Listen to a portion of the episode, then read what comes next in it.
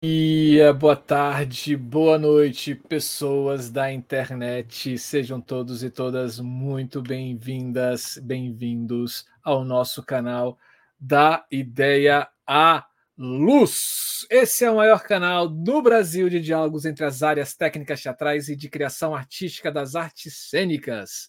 Isso mesmo. Enquanto não mostrarem que existe outro que produziu mais de 246 vídeos falando sobre as áreas técnicas teatrais aqui no Brasil, seremos o maior e que está do mundo, né? Olha a pretensão, gente. Bom, eu sou Marcelo Augusto, vocês que não me conhecem, eu sou um iluminador, trabalho aqui em Brasília, estou falando aqui do escritório da minha casa, do meu apartamento, sou um homem branco tem um rosto meio arredondado, tem um cabelo preto partido da esquerda para a direita, uma testa um pouco larga, quer dizer, bastante larga na realidade, é, com algumas entradas, tem olhos grandes, uma sobrancelha que vai até a metade da, do rosto ali, né? ela não é completa, infelizmente. Ah, tenho bochechas sobressalentes, uma barba grisalha, uso um óculos quadrado azulado, com azul bem escuro, de uma armação meio grossa. É, estou com uma blusa azul, né? E atrás de mim tem algumas estantes suspensas com coisinhas que eu tenho de viagens que eu sempre trago souvenirs para ficar lembrando dos momentos lindos e maravilhosos que a gente passou por lá, eu e minha companheira aqui em casa, né? E é um prazer imenso estar aqui com vocês em mais um dia do Da Ideia Luz e ao lado desta pessoa linda, maravilhosa que sempre quando não está com a gente, como foi no, no programa de ontem, faz uma falta, gente, uma falta, porque o da ideia Luiz não é o mesmo sem a presença de Camila Thiago. Uhul. Muito boa noite, Marcelo. Boa noite, minha gente. Bom dia, boa tarde e boa noite para quem estiver assistindo aí no futuro. É muito bom estar com vocês. Ontem eu não pude, minha gente, não pude. Agendas da vida, né? Mas hoje estou aqui firme e forte. É, sou Camila Thiago, sou uma mulher branca, tenho os cabelos castanhos escuros, eles estão presos com um coque para cima. Eu uso um fone de ouvido estilo travessa preto. É, eu tenho um lado do meu cabelo rapado uma testa grande, uma sobrancelha rala, os olhos redondos, um nariz fino e comprido, uma boca pequena, uma bochecha que não é não é grande. Eu também estou usando uma blusa azul sem combinar com Marcela é a sintonia. É, estou aqui no escritório da minha casa. Atrás de mim tem uma estante suspensa com alguns livros nela. Em um dos meus lados tem um monitor de computador em outro tem. Gente, a Fernanda não tirou. Ai, ai, ai, Fernanda. Vou só fazer inveja, tá? Minha gente, aí é espaço compartilhado é assim, né? Então aqui tem as minhas coisas, do lado de lá tem outras coisas. E no outro lado tem a logo do Da Ideia Luz, bordada maravilhosamente pela oficina Rê. E é um prazer estar aqui com vocês sempre. E, gente, hoje, terça-feira, é dia de quê? de criação. Sim! E hoje a gente vai conversar com o nosso queridíssimo Adriano Nunes e vai falar sobre o seu processo de criação da iluminação para o espetáculo Casa do Louvor da CIA Bagana de Teatro. Então, fique com a gente até o final e aproveite para se inscrever no nosso canal, acionar o sininho, deixar o joinha no vídeo e compartilhar com o maior número de pessoas que vocês quiserem e puderem, porque tudo isso ajuda muito a gente aqui no canal. Quer saber um pouco mais sobre a nossa programação? É só seguir a gente no Instagram e Facebook. Se tem preferência por ouvir o Da Ideia Luz, estamos também em todos os agregadores de podcasts. É só para você procurar o Da Ideia Luz, escolher entre vários vídeos ou vários podcasts que tem lá na nossa playlist e apertar o play. E convidamos vocês também a entrar em nossas playlists e assistir os vídeos que estão ali disponível, gente. Olha só, este aqui é o do centésimo quadragésimo sétimo vídeo que a gente está postando dentro do nosso canal e todos eles são debates, conversas com pessoas ligadas às áreas técnicas teatrais, alguns arquitetos também a gente fala com alguns arquitetos. Então tem muita coisa boa. Tá virando uma biblioteca de pesquisa maravilhosa e muito papo muito gostoso. E a gente aprende muito sobre a pessoa e sobre a vida e sobre as artes né? Então vai lá na nossa playlist do nosso canal YouTube, escolhe um, dá, aperte um play e curta à vontade. Tem muito conteúdo de qualidade sobre os bastidores das artes cênicas esperando por você. E de graça. É, gente, é conteúdo de qualidade para vocês, de forma gratuita para quem tem acesso à internet, né? Infelizmente, não são todas as pessoas. E, gente, se vocês querem abraçar mais forte o canal, tem como, porque hoje somos um canal totalmente independente e Além da sua audiência, se você puder e quiser contribuir com dinheiros, nós temos algumas formas. Seguinte, você pode ser um membro, uma membra do nosso canal. Tem aqui embaixo uma tag, um botãozinho escrito Seja Membro e clica lá, tem o passo a passo. Se você quiser, tem Pode ser também através do super chat, que é aqui no comentário ao vivo. Tem um cifrão, só clicar passo a passo. Se você está assistindo depois, tem também o valeu, que é um coração com cifrão. Sim, clica lá, tem o passo a passo, dá para contribuir. E se você quiser contribuir de uma forma totalmente direta, nós temos o nosso Pix, que é da ideia luz arroba gmail.com, que é o nosso tá e-mail. Gente, quero aqui já deixar sempre, sempre o nosso agradecimento a todas as pessoas que contribuíram, que contribuem e as que contribuirão porque é muito bom receber essa contribuição. A gente já sabe mensurar qual é a despesa de manutenção do canal, então toda essa contribuição ela é revertida para dar continuidade a essa, a, né, conseguir dar conta dessas despesas do canal e ainda para a gente impulsionar e melhorar a nossa comunicação nas redes sociais. Então, muitíssimo obrigado a todo mundo. E, gente, olha só, fazendo uma propaganda aqui, esse mês de agosto que começa hoje vai acontecer em Santa Catarina, especificamente em Florianópolis, um dos maiores encontros de iluminação do Brasil é o A Luz em Cena. Ele vai acontecer do dia 28 ao dia 31 de agosto, gente. Ele vai ser híbrido, vai ser presencial e algumas atividades dele vai acontecer, vai ser transmitidas via uh, internet. Então fique ligado, entre, procure a Luz em Cena, que é um, laboratório que tem na UDESC, né, Universidade Estadual de Santa Catarina. É, veja a programação que eles estão lançando, tem muito bate-papo, tem gente vindo do Brasil e do mundo inteiro para conversar com a gente, para a gente ter esses quatro dias falando sobre o processo da iluminação nos palcos e nas salas de aulas também, né? Porque tem muito professor também que vai para lá. Vale a pena, vale muito a pena. O da ideia luz ele só existe porque existe o a luz em cena. Foi lá que a gente se encontrou pela primeira vez, né, Camila? E foi lá Sim. que essas ideias de conversar sobre processos de criação também aconteceu. Mas Vamos lá, porque o tempo urge e chegou a hora de acender as luzes da coxia e colocar um profissional dos bastidores em cena. E esse profissional ele já esteve aqui no mês passado, ele veio para falar sobre uh, o trabalho de iluminação no estado do Rio Grande do Norte, ele mais outras pessoas, outros trabalhadores de iluminação lá. E a gente está falando de Adriano Nunes, né, que ele é formado em letras pela UFRN, ator, encenador e iluminador cênico. Trabalhou como assistente de direção local de Diana Fontes no espetáculo Teca de Santana nos anos de 2006 e 2007. É diretor artístico da companhia Circo Contemporâneo Circo Lux. Adriano Nunes, por favor, venha para cá, se ajunte a gente se transforme em pix de luz e inunde oh. a retina das pessoas que estão assistindo agora o da ideia luz para criar sensações mentais dela sobre sua pessoa e tirarmos e termos nesses, nessas uma hora e meia, duas horas de conversa, muita informação para agregar a essas pessoas que estão aqui conosco. Já contabilizamos agora, a gente chegou já a 145 mil pessoas e algumas coisas, né? Que está assistindo. Tudo por você, Adriano, não é pela gente. Não.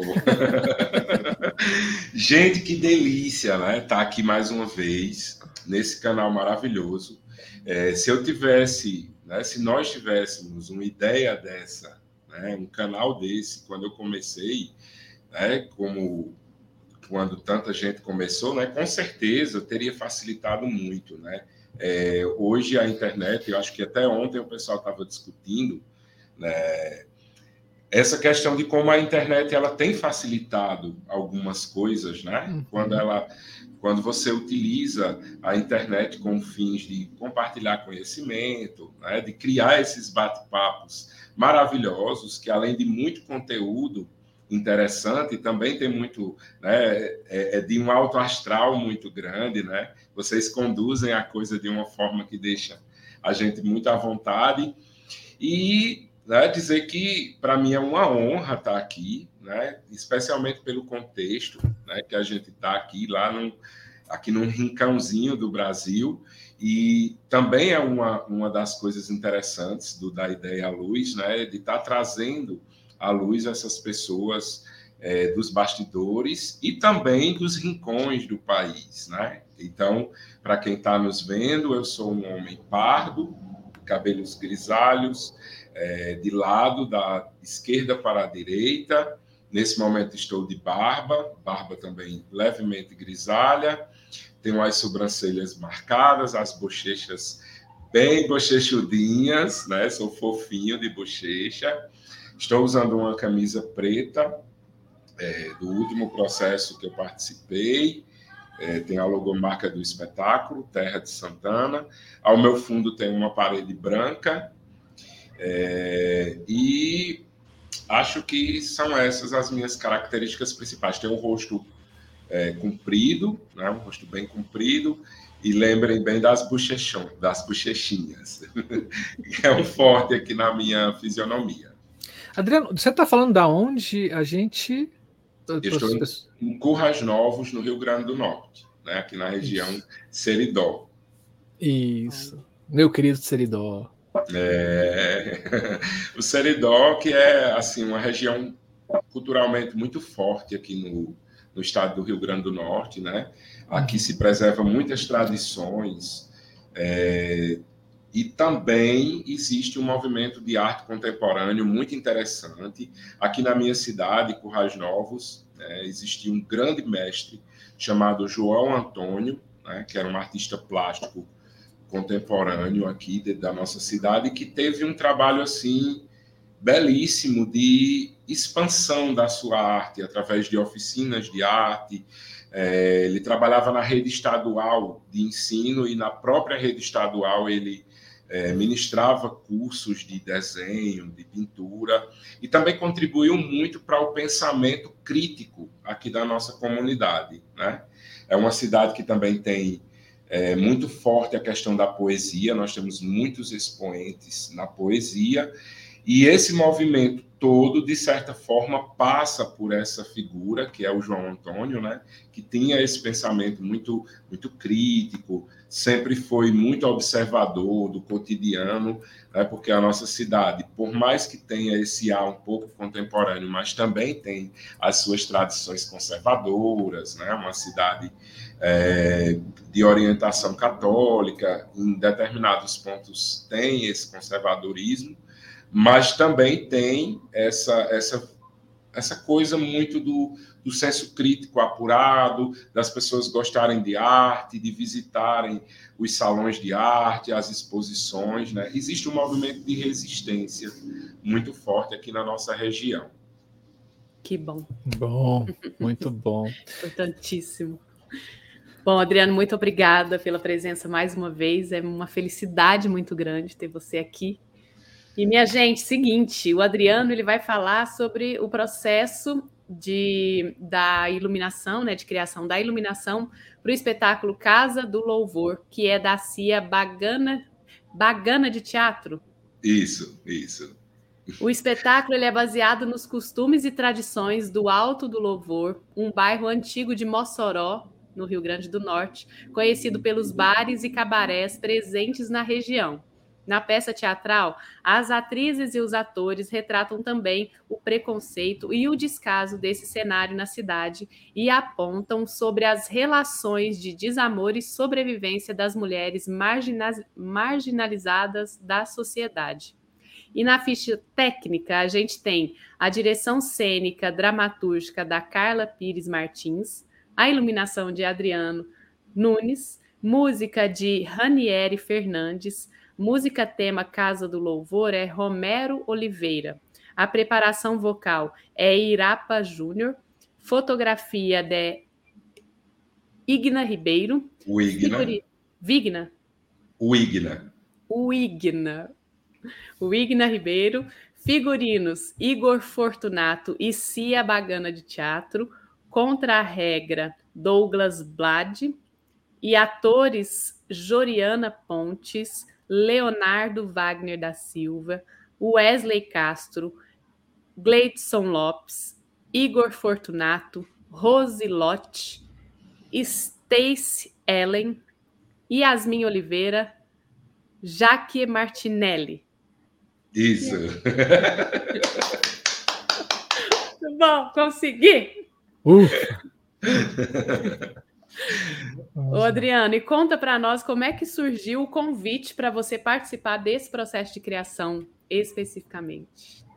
É, tudo começa sempre com o intercâmbio, né? Eu defendo muito o intercâmbio, eu acho que é primordial para o artista. Então, o pessoal que hoje forma a Bagana esteve aqui na minha cidade nos anos de 2006 com um outro grupo, que é a Máscara de Mossoró, em um espetáculo chamado Medeia. E aí a gente começou a trocar umas figuras, e eu fiquei muito amigo de Joriana, e pouco tempo depois eles fundaram a Bagana, né? E aí não tinha um iluminador, a Bagana não tinha iluminador, eu estava começando a trabalhar com iluminação, e a gente foi trocando umas figuras, até que chegou a oportunidade de assinar o primeiro trabalho de iluminação da Bagana, né, que foi a Casa do Louvor.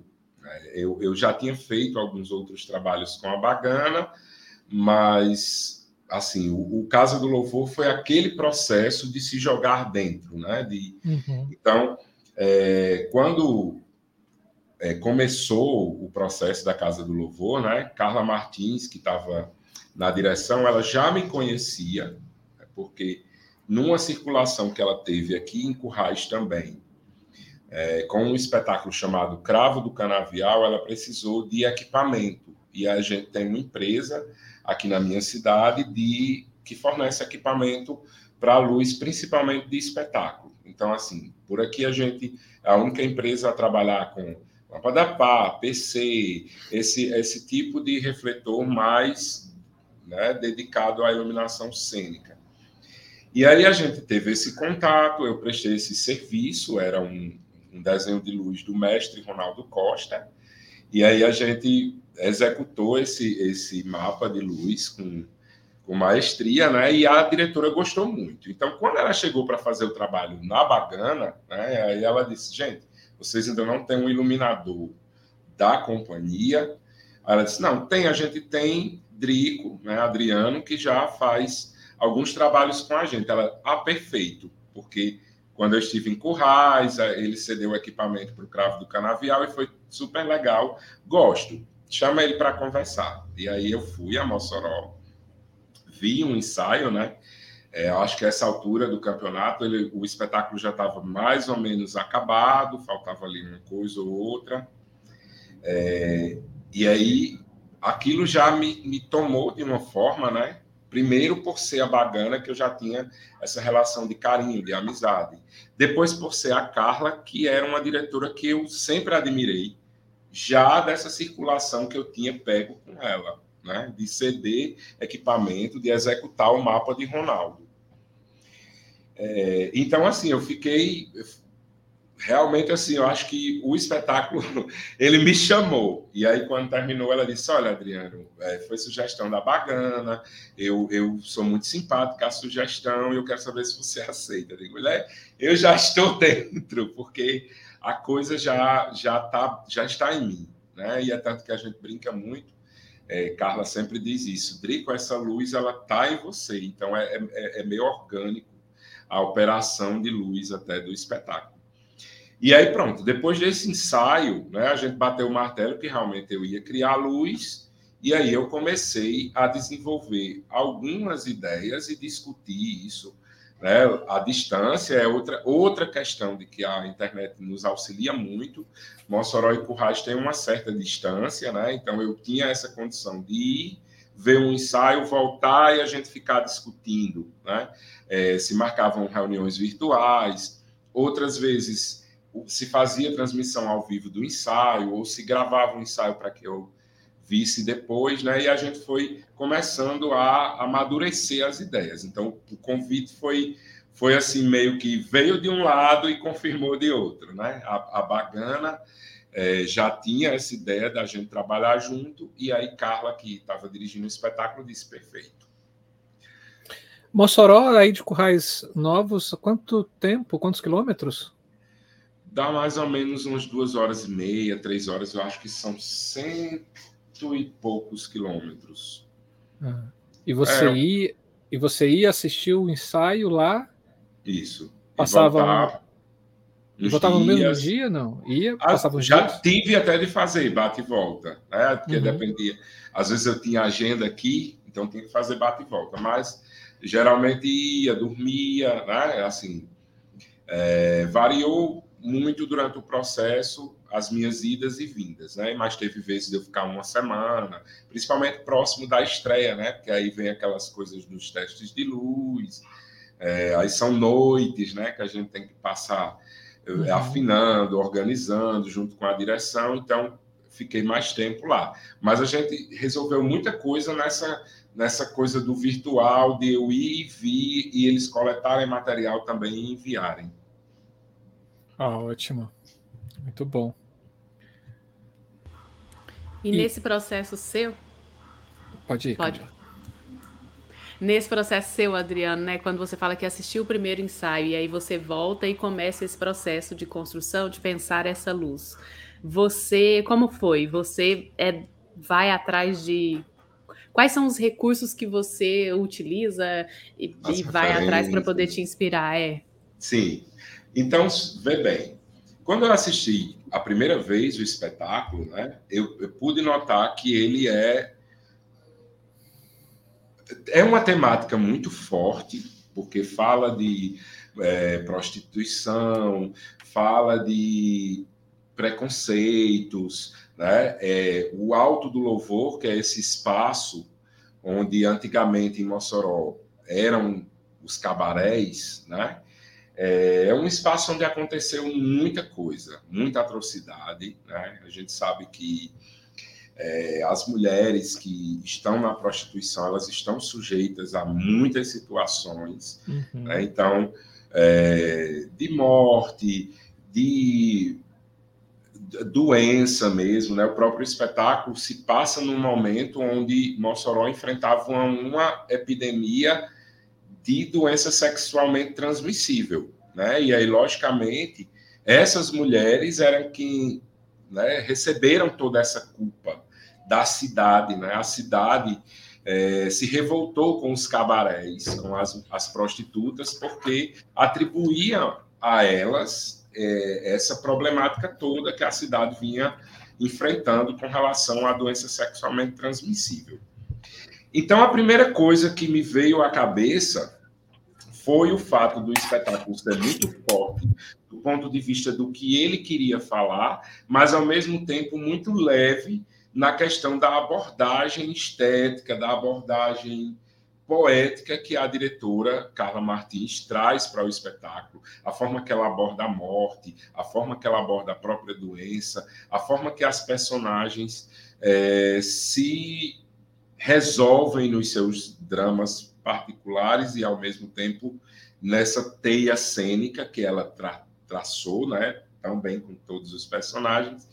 Então, é um espetáculo musical, leve, que falava de coisas pesadas. Então, a luz, para mim, tinha que dialogar nesses dois espaços. Né? Ela tinha que trazer a, a, é, essa questão da decadência do cabaré, porque se passa num ambiente de um cabaré decadente. Mas, ao mesmo tempo, essa, essa coisa que contribuísse com a estética do glamour que o cabaré tem, mesmo sendo decadente. Está lá o palco, estão lá as luzes principais, né? Então, é, o mote da luz foi muito nesse sentido de criar esse ambiente que, apesar de toda essa peste, essa doença, esse preconceito, toda essa questão social que aquelas personagens enfrentavam ali, todo aquele drama é, que perpassa a vida de todos eles, é, tinha essa questão do glamour que não se perde, porque quando você sobe um pouquinho, você eleva-se do chão, você vai para um palco, né, já, já se tem um, uma outra perspectiva. Então, o espetáculo tem essa dinâmica né, na própria cenografia. São palcos que, ora, estão conectados e formam um grande palco, e ora, são pequenos palcos que contam a história de cada personagem desse. Uhum. Né, tem, tem essa simbologia. Então, a luz, ela também tem essa coisa de uma hora ela remeter um pouco ao cotidiano, a uma luz cotidiana geral, e outra hora ela remete àquela luz do glamour do cabaré. É uma coisa que facilitou muito para essa. É, para que eu tivesse essa visão da, de, de que tipo de fontes eu iria utilizar, era que eles já tinham um elemento muito interessante, que era esse palco que por trás tinha esse espelho, tinha um, a gente vai ver depois nas imagens, né? Tinha um espelho de lâmpada bolinha. Então eu parti dali para pensar o restante da, da, do, do que a gente iria ter de iluminação, porque dali eu já teria muitas possibilidades de contra, até de banhos para cenário, né? Que é quando você acende aquele monte de lâmpada luzinha, uhum. você dá um um certo banho no cenário. E aí eu fui por essa, essa mesma vertente, e o que eu acho mais interessante do, do da luz da Casa do Louvor é porque ela foi é, criada para aquele ambiente cenográfico. Ela foi, ela foi uma luz que ela dialogou diretamente com a cenografia. Então, a gente tinha aparelhos que eram feitos numa madeira, na mesma textura, pintado do mesmo jeito do palco, ou seja, a gente não utilizou aquele o refletor convencional. E quando utilizou, também pintou, também deixou ele com a mesma estética da cenografia, né? Para que sugerisse às pessoas justamente isso, que elas estavam dentro desse ambiente que era o cabaré. Então a luz que funcionava lá é a mesma luz que se utilizaria numa noite de festa, num momento de, de espetáculo no palco, né? Porque tem os shows de cabarés. Né? Então, foi nessa perspectiva. E para chegar nesse ponto, é, essa pesquisa sua foi indo às imagens, fotos da época, ou Isso. indo até, até o, o, o bairro, né? Esse, esse local? Isso. Primeiro, assim, o, o local onde a companhia ensaiava era um espaço da igreja, mas que antigamente era um cabaré. ah, tá na mesma. a putaria é a mesma. Isso. Então, assim, ainda é uma região que concentra uma grande área de prostituição. E ainda uhum. existem alguns bares. Então, eu fiz visita a alguns. É, também vi algumas coisas de acervo de fotos que as pessoas tinham, né? E era muito comum, né? Se usava muito é, lá em Mossoró, principalmente, candelabros, né? Luzes Sim. Penduradas no salão.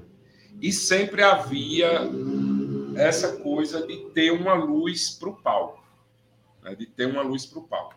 Então, a primeira coisa que eu pensei, os candelabros né? São os elementos que vão fazer essa ligação entre plateia e o espetáculo, né? porque o espetáculo tem muito isso de que em determinados momentos existem depoimentos dessas personagens que eles quebram as paredes do teatro e dialogam diretamente com a plateia. Né? E tem outros momentos também que o espetáculo estabelece esse, esse diálogo mais direto. Então, esses candelabros, eles funcionam como esse elemento que, ora, ele está dimerizado de uma forma bem Uhum. É, né? Pouquinha, só no cheirinho da luz, e tem hora que eles estão mais abertos quando a perspectiva da cena está mais aberta. Né? Então, é, a gente criou um elemento que é, saíam umas torres do chão, eu vou até mostrar os croquis depois, e na ponta dessa torre a gente tinha uma ribalta, um, um equipamento como se fosse uma ribalta de luz, e dela saíam os candelabros. Né? Então, Acho que assim, o, o principal da iluminação eram esses candelabros e esses essas ribaltas, que na ribalta justamente eu quis enfatizar a questão da luz de palco do cabaré, né? Então, como esse palco ele tinha mobilidade, ele ia de um lado para outro, é, horas ele estava no meio, então a gente tinha quatro torres dessa, né? E essas quatro torres elas é, estavam em endereços separados né, no rack, para que a gente pudesse ter uma hora luz só de um lado, outra hora luz só dos dois, da lateral, outra hora só de frente, justamente para acompanhar esse dinamismo é, do, do, da cenografia, que mudava conforme o espetáculo. Eu vou, inclusive, pedir para a Camila uhum. é, colocar aí aquele croquisinho, que eu acho que fica mais fácil, né? Do, o desenho do. Isso, o desenho do, do mapinha. E outra questão, Marcelo, do, do caso do louvor, é que a gente tinha que fazer uma luz que a bagana pudesse levar, que não precisasse ficar locando hum. equipamento, né, que ela pudesse investir um pouco dinheiro, né? Porque o orçamento sempre, sempre, sempre é apertadinho, né? E que ela pudesse ter a luz, né? Ela não precisasse ficar locando os equipamentos. Então, aqui. Adriano, o hum. espaço hum. de apresentação era rua ou era palco mesmo? Rua. Rua. rua. Ah, na rua? É rua. Ah, rua que era filho. outra complicação, né? Gente. Rua, você sabe, a gente tem interferência de luz de todos os lados. Sim. Então, eu, eu não fui brigar com essa luz, né? Eu fui trazer adendos a ela. Então, eu trabalhei a iluminação do espetáculo toda em tons amarelos e amba quente. Uhum. Eu só tinha uma contra verde, que eu tenho até uma coisa curiosa para falar dessa contra depois. É, então, assim, o que é que a gente fazia? A gente iluminava, mas ao mesmo tempo ilumina, né? O espetáculo ele tem essa perspectiva de ter uma boa iluminância, mas ao mesmo tempo ele tem essa temperatura de cor sempre amarela. A pele deles parece muito anêmica acho que vai passar umas fotos aí que isso vai ficar bem, bem Verdade. Lindo. A pele deles é muito desfigurada, porque todos eles no espetáculo eles estão doentes. Eles estão com essa essa doença sexualmente transmissível. Eles estão com essa é, é, doença que estava vigente lá. Eles foram pegos por essa epidemia, mas não sabiam, né? Então, no final do espetáculo, todos eles estão mortos. Hum. Né? Então, é, é revelada a lápide de cada um deles. Então, entre eles, alguns morrem da epidemia e outros são assassinados, porque eles vão, vão se matando durante a trama, né? porque existe uma personagem, que é o personagem Solon. É, Carla ela gosta muito de trabalhar a significatividade do, da personagem desde o do nome. Então, Solon é porque ele é sempre só e ilude todas essas mulheres. Ele é como se fosse um, um Dom Juan daquela região que seduz as mulheres para levar para o cabaré. Uhum. E ali ele aprisiona todas elas nessa teia de sedução. Né? Então, essa personagem, Solon, ela é dentro do espetáculo, ela representa esse conflito o tempo inteiro da mulher do cabaré, da mulher que está na prostituição, não conseguir encontrar o seu bom partido. né? Uhum. o seu homem que lhe tire daquela vida. Então, ele é o bom partido, mas é o bom partido que vem para colocar essas mulheres dentro da vida do cabaré. Então, ele desencadeia uma, uma série, desencadeia uma série de, de assassinatos, jogos de, de sedução, e enfim, ele vai criando uma trama. Então, alguns morrem dentro dessa trama, assassinados, e outros morrem da epidemia.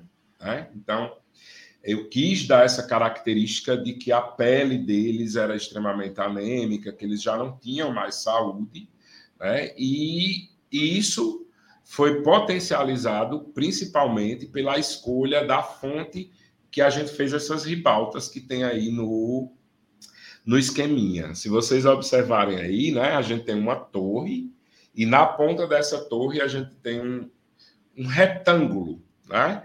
Esse retângulo ele foi feito de madeira e foram abertas aí essas seis cavidades para que a gente pudesse colocar seis lâmpadas par 38 né, que é aquela lâmpada pá um pouco menor. Geralmente uhum. ela é uhum. utilizada para vitrines, é, arquitetura, né? E a gente fez essa utilização para o espetáculo, porque além dela ser barata, né, acessível o custo para o pessoal da companhia manter, ela é de fácil é, substituição. O, o, o, bocal, né, o soquete dela é daquele E27 de rosca. Então, são seis lâmpadas par 38 enroscadas nessa estrutura, que é como se fosse uma calha de madeira, né? Uhum. E de cada lâmpadazinha dessa cai uma lampadinha que a gente chamou de candelabro. E em cima, a, a companhia já tinha quatro satellites, e como o satellite ele tem uma luz bem aberta, a gente utilizou como estratégia também com uma gelatina é, na coamba. Né? Então, quando essa luz chegava com essa cor, com essa temperatura, mesmo que eu tivesse interferência de uma luz de fora, isso não impactava muito é, no resultado final por causa da cor que a gente estava utilizando nessas lâmpadas par 38. Ela é um amarelo que é muito difícil você ter uma fonte externa que retira essa característica dela. Então, isso foi um ponto bem interessante é, para que a gente conseguisse fazer essa luz na rua. E é uma das coisas também que é, Carla ficou muito feliz com o resultado, porque ela disse: é muito interessante como você, numa perspectiva de rua, conseguiu criar uma luz intimista que quando a gente acende uma ribalta, por exemplo, ela cria um efeito dramático que chama você para aquela unidade da cena, né? para aquele espaço da cena que, que precisa ser evidenciado. É, então, assim, essa, essa alternativa de criar a luz para o, o espetáculo era uma coisa que eu sempre quis fazer e eu achei o espetáculo certo né, uhum. para fazer. É, era um espetáculo que pedia isso. Né? É, as outras coisas, como vocês estão vendo aí, refletor ímpar de 50 watts, eles tinham esses refletores já, e as, os outros refletores também da ribalta. Então, tudo a gente procurou utilizar o que a companhia já tinha, justamente para facilitar essa questão de viagem, né, de festival e tudo isso. Aqui na, nessa frente, né, é, existe um corredor, que esse corredor ele é bem marcado de luz aqui de um lado do outro, e tem uma ribalta de frente, porque tem muitas cenas fortes que acontecem aí. Né? A cena da morte, é, do cortejo, melhor dizendo, da noiva é, Ofélia, existe uma personagem chamada Ofélia da Lama que era uma prostituta, do, era uma das meninas que foi seduzida pelo Solon e foi abandonada e assassinada por ele. Né? Lá no final do espetáculo, a gente vai descobrir que ela já estava morta. É, então, nesse corredor é o corredor dela, onde ela é, imagina que está saindo para casar. Então, ela é uma figura vestida de noiva o tempo inteiro no espetáculo, e é Ofélia a louca. Né? Então, uhum. morreu como louca essa figura e está ali naquele ambiente do cabaré, é, sugando a energia ou trocando a energia com aquelas pessoas que estão naquela mesma vibração. Né? Então, é, uma, uma das coisas também muito fortes no espetáculo é o diálogo que existe entre a cena e a música. Até o silêncio ele é muito proposital, né? Carla é muito cuidadosa com isso. Inclusive tem, ela tem um dia de colocar a galera para ensaiar e sair para ficar só ouvindo, né? Porque ela tem esse cuidado com todas as áreas do espetáculo. Então, ele é um espetáculo que é muito musical. Até o falado é muito musicado. Então, ele é super dentro do tempo. Então, essa luz ela teve que ser também muito bem recortada dentro desses momentos, né? E aí vem a uhum. história do verde, que é a, a coisa curiosa, né? Então, no primeiro momento, né, que eu vi o espetáculo, vi todas as coisas que já estavam produzidas. O figurino, ele é um figurino que tem essa característica também meio mórbida. É, é, é, são cores vibrantes, mas ao mesmo tempo ele está meio surrado, meio melado, né? É, e me veio na cabeça a ideia de que tinha que ter uma contra de uma cor que contrastasse totalmente com toda a ambiência de luz que a gente estava criando na frente. E aí me veio a ideia de usar o verde lodo, aquele verde que 68. chegasse é, num, num patamar que me desse a ideia do lodo. Por quê? Porque a morte, todas as mortes que eram provocadas, que não foram por doença, eram na, na beira de um rio, de um lago, que existia é, esse lago lá e constantemente mulheres eram assassinadas nesse lugar. Então, no espetáculo também, o cabaré está dentro de um ambiente que já está impregnado pelo mofo da, da umidade desse lago. Né? E, e, a gente sabe que, ao mesmo tempo, tem essa questão do diálogo da energia que se trava entre o úmido, né? aquele o lodo, a, a morte, né? toda essa questão da lama. Tem essa significatividade também. Ofélia é a louca da lama. A virgem que ele consegue levar por último para o cabaré se chama Alma, que é um anagrama de lama também. Uhum. Né? Carla tem muito essa significatividade. Então, eu achava que na luz esse elemento tinha que ser é, representado por esse verde. E a gente tinha uma ideia em conjunto, tanto eu como Carla Martins, que em determinados momentos eles tinham que manipular a luz, eles tinham que pegar o refletor e iluminar uns aos outros. Né? Então, aí entrou o verde. Né? Quando eu cheguei para ela, eu disse, Carlinha, eu estou pensando em trabalhar um verde. Aí ela, Drico, verde. Você acha que verde vai ter alguma coisa a ver aqui? Aí eu disse, acho que sim, vamos tentar. E aí, quando a gente fez os primeiros testes com verde, ela se encantou. Ela disse: Olha, Drico, você mudou minha concepção com relação à cor, né? Porque realmente, é, quando a estética do espetáculo ela vai sempre numa linha, né? A gente é, é, é muito complicado você chegar com uma coisa assim bem né, que aparentemente estaria distante. Só que o verde ele trouxe para o espetáculo, acho que o, a textura que precisava para finalizar essa ambiência. E aí eu vou pedir a Camila para começar a mostrar aí algumas imagens e a gente vai comentando.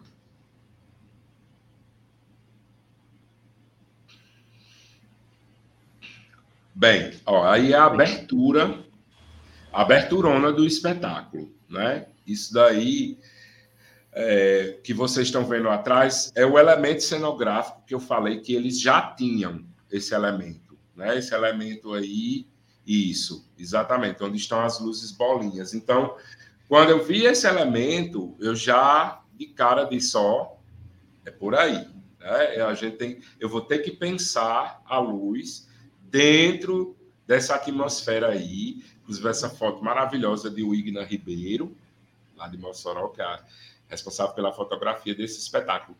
E esse palco, né, era o palco que eu estava falando. Ele, neste momento, ele está todo conectado, todo unido, mas a partir do momento que eles vão recortando as histórias de vida de cada uma dessas personagens, esses, uhum. esses quadradinhos, eles são quadrados de um metro quadrado, eles vão saindo para que essas histórias possam ir sendo contadas. Né? E essa luz maravilhosa que tem aí de contra, durante o espetáculo, ela vai acendendo, apagando, a, a depender né, do momento que que esteja se passando na cena.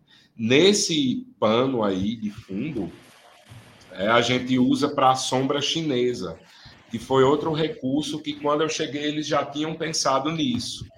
E a gente só organizou a forma de fazer legal, né? Mas é, é um, um, efeito assim muito interessante quando a gente utiliza essa tela do fundo para projetar eles mesmos lá por trás, né? A gente faz a sombra chinesa e fica bem interessante. Então, vocês já podem ver aí que a temperatura de cor do espetáculo, né, ela tende a esses tons avermelhados, amarelos, e até aí não entrou o verde ainda. Uhum. Pode passar, Camila. Pronto, aí é um momento que é bem.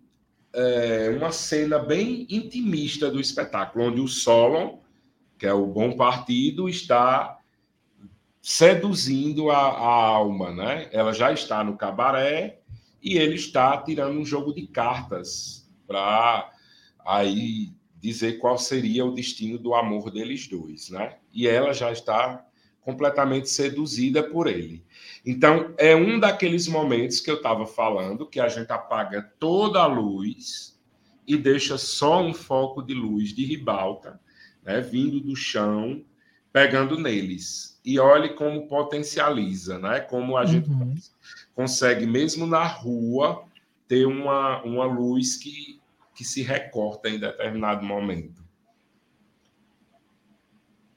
Aí é um, um, outro momento, né, que é o momento da Salomé, que é uma, da, uma travesti, e ela está ali contando o sonho dela de encontrar um casamento, porque ela também foi seduzida pelo mesmo cara. Todas elas passaram pelo mesmo processo. O cara vai lá, seduz, traz e depois abandona. Aquela que fica no pé dele, ele vai lá e mata.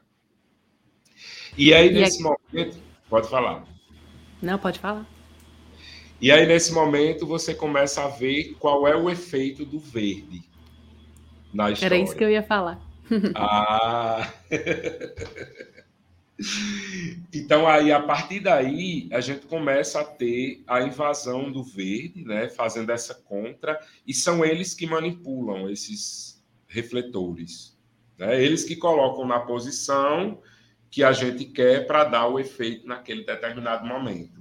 E assim, eu acho que esse daí foi também um pulo do gato que fez com que essa luz também criasse essa tridimensionalidade toda né? porque ao mesmo tempo que a luz de frente tem essa característica de ser muito forte e até certo ponto chapar, a gente tem essa, essa contra, que a gente utiliza o LED, né? que a nossa ideia é fazer um, um, uma caixinha para guardar esse LED, né? para que uhum. fique mais, mais próximo da cenografia do espetáculo, mas é feito com LED, né? E dá esse efeito bacana que o LED ele tem uma boa saturação para uma contra, para uma lateral ele já cumpre um papel legal, né? E aí você vê o contraponto também das lâmpadazinhas, né? Criando também uma sensação de luz em um dos lados do, do Leo, né? Que é o nosso intérprete aí que tá que faz a Salomé. Pode passar, Camila. Aí, mais uma vez, Léo, na mesma cena, né? Só que já de uma perspectiva diferente, já filmado, né? Já feita a foto de um outro ângulo. Né? Isso aí é quem está assistindo de lateral, vamos é, dizer assim.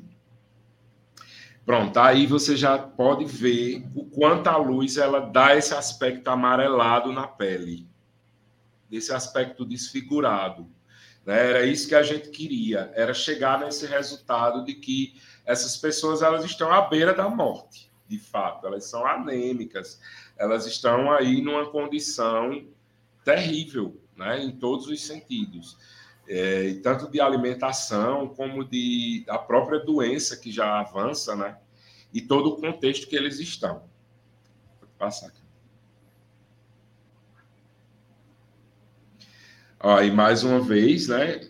A gente fica muito clara essa questão de que a luz é muito amarelada, né? Dá esse aspecto realmente. É, essa daí é Joriana Pontes, maravilhosa. Assim, um braço forte da Bagana, a fundadora Mó.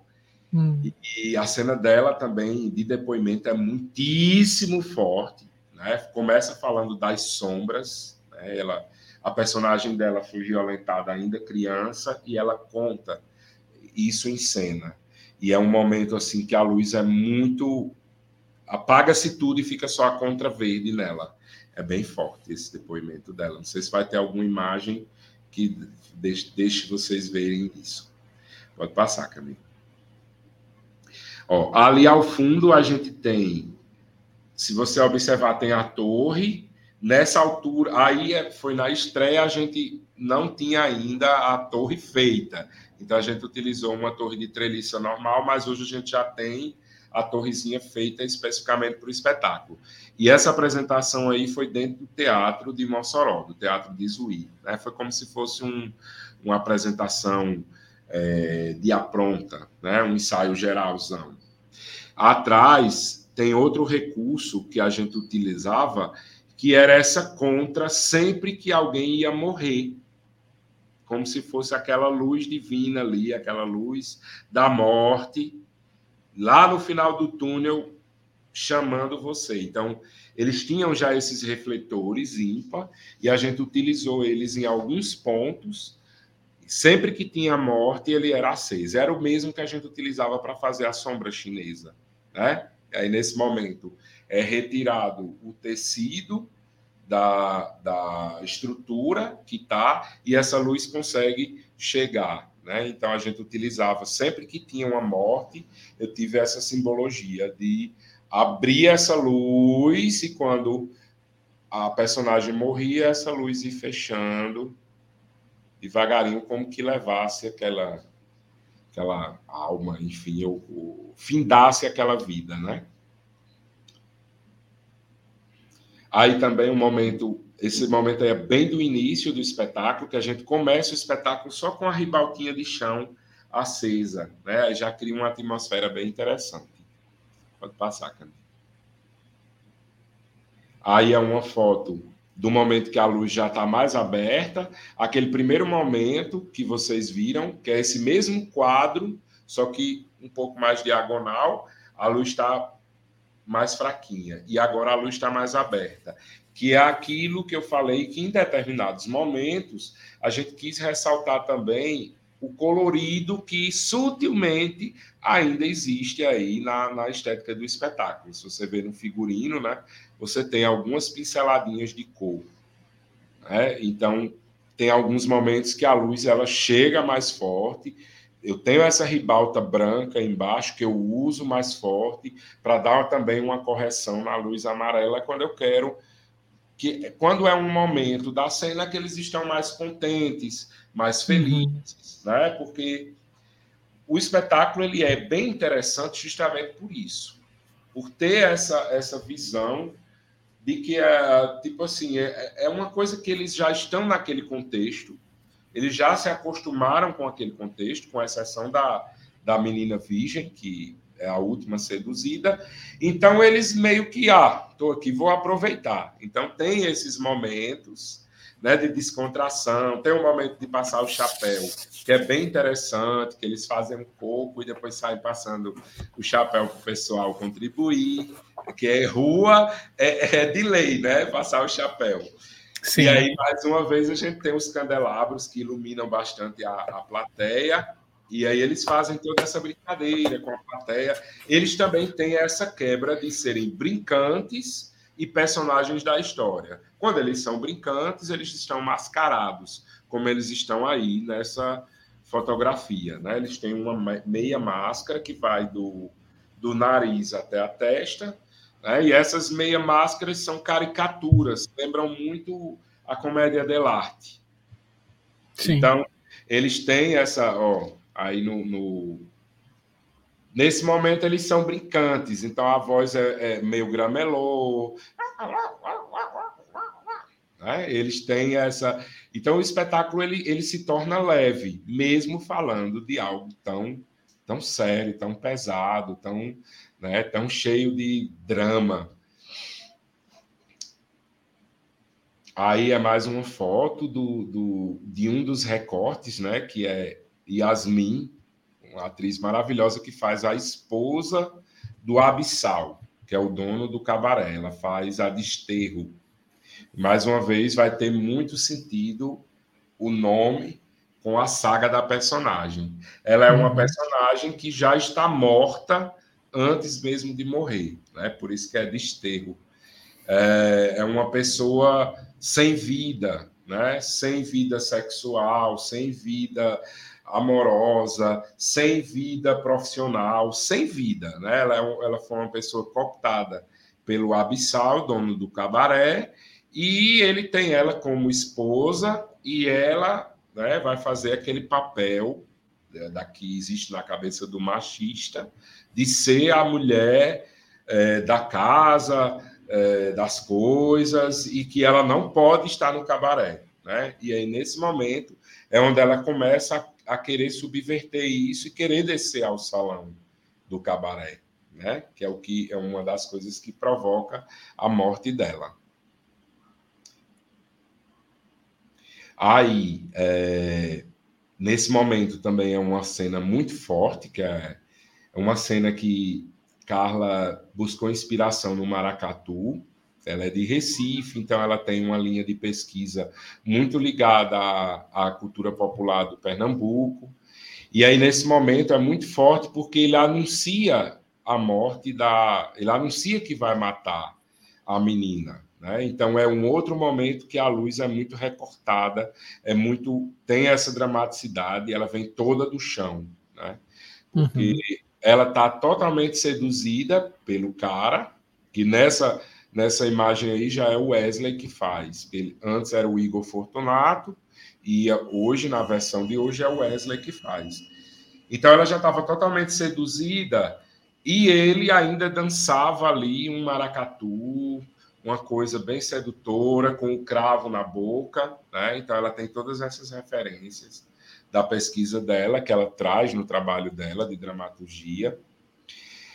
E é um outro momento de cena bem intimista que o espetáculo tem. Aí, mais uma vez, aquele mesmo quadro.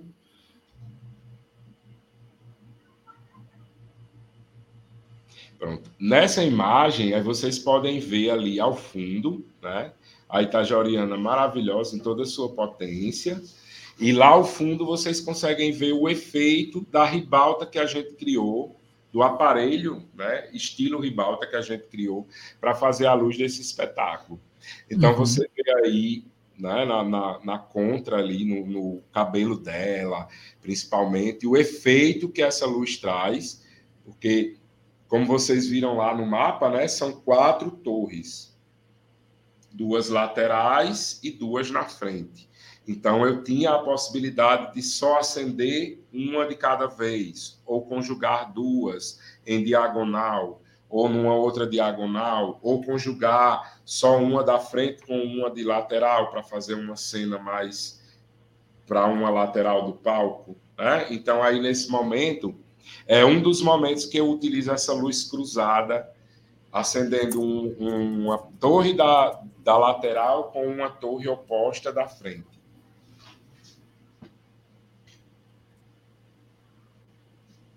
Tem gelatina nessa, né, nessa ribalta de cima, não, né? Não, é a cor da é, lâmpada. É a cor da lâmpada da PA 38, é, né? Aquela, aquela lentezinha da PA 38, ela já é amarela.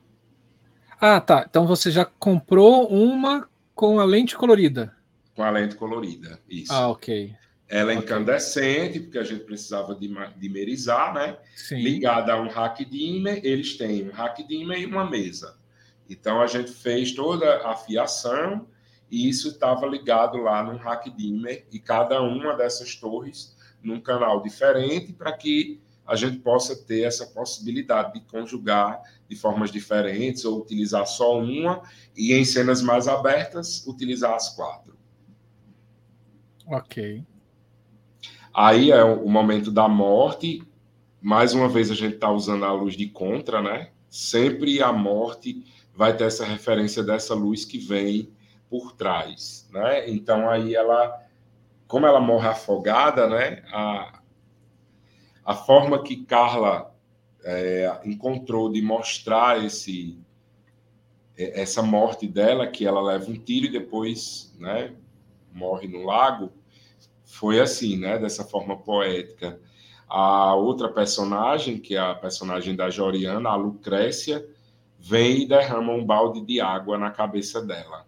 Né? Que ela, e, e eu acho que não tem nada mais significativo né? para uma moça que está pensando ali que vai casar, que, vai, que o cara vai ser o amor da vida dela.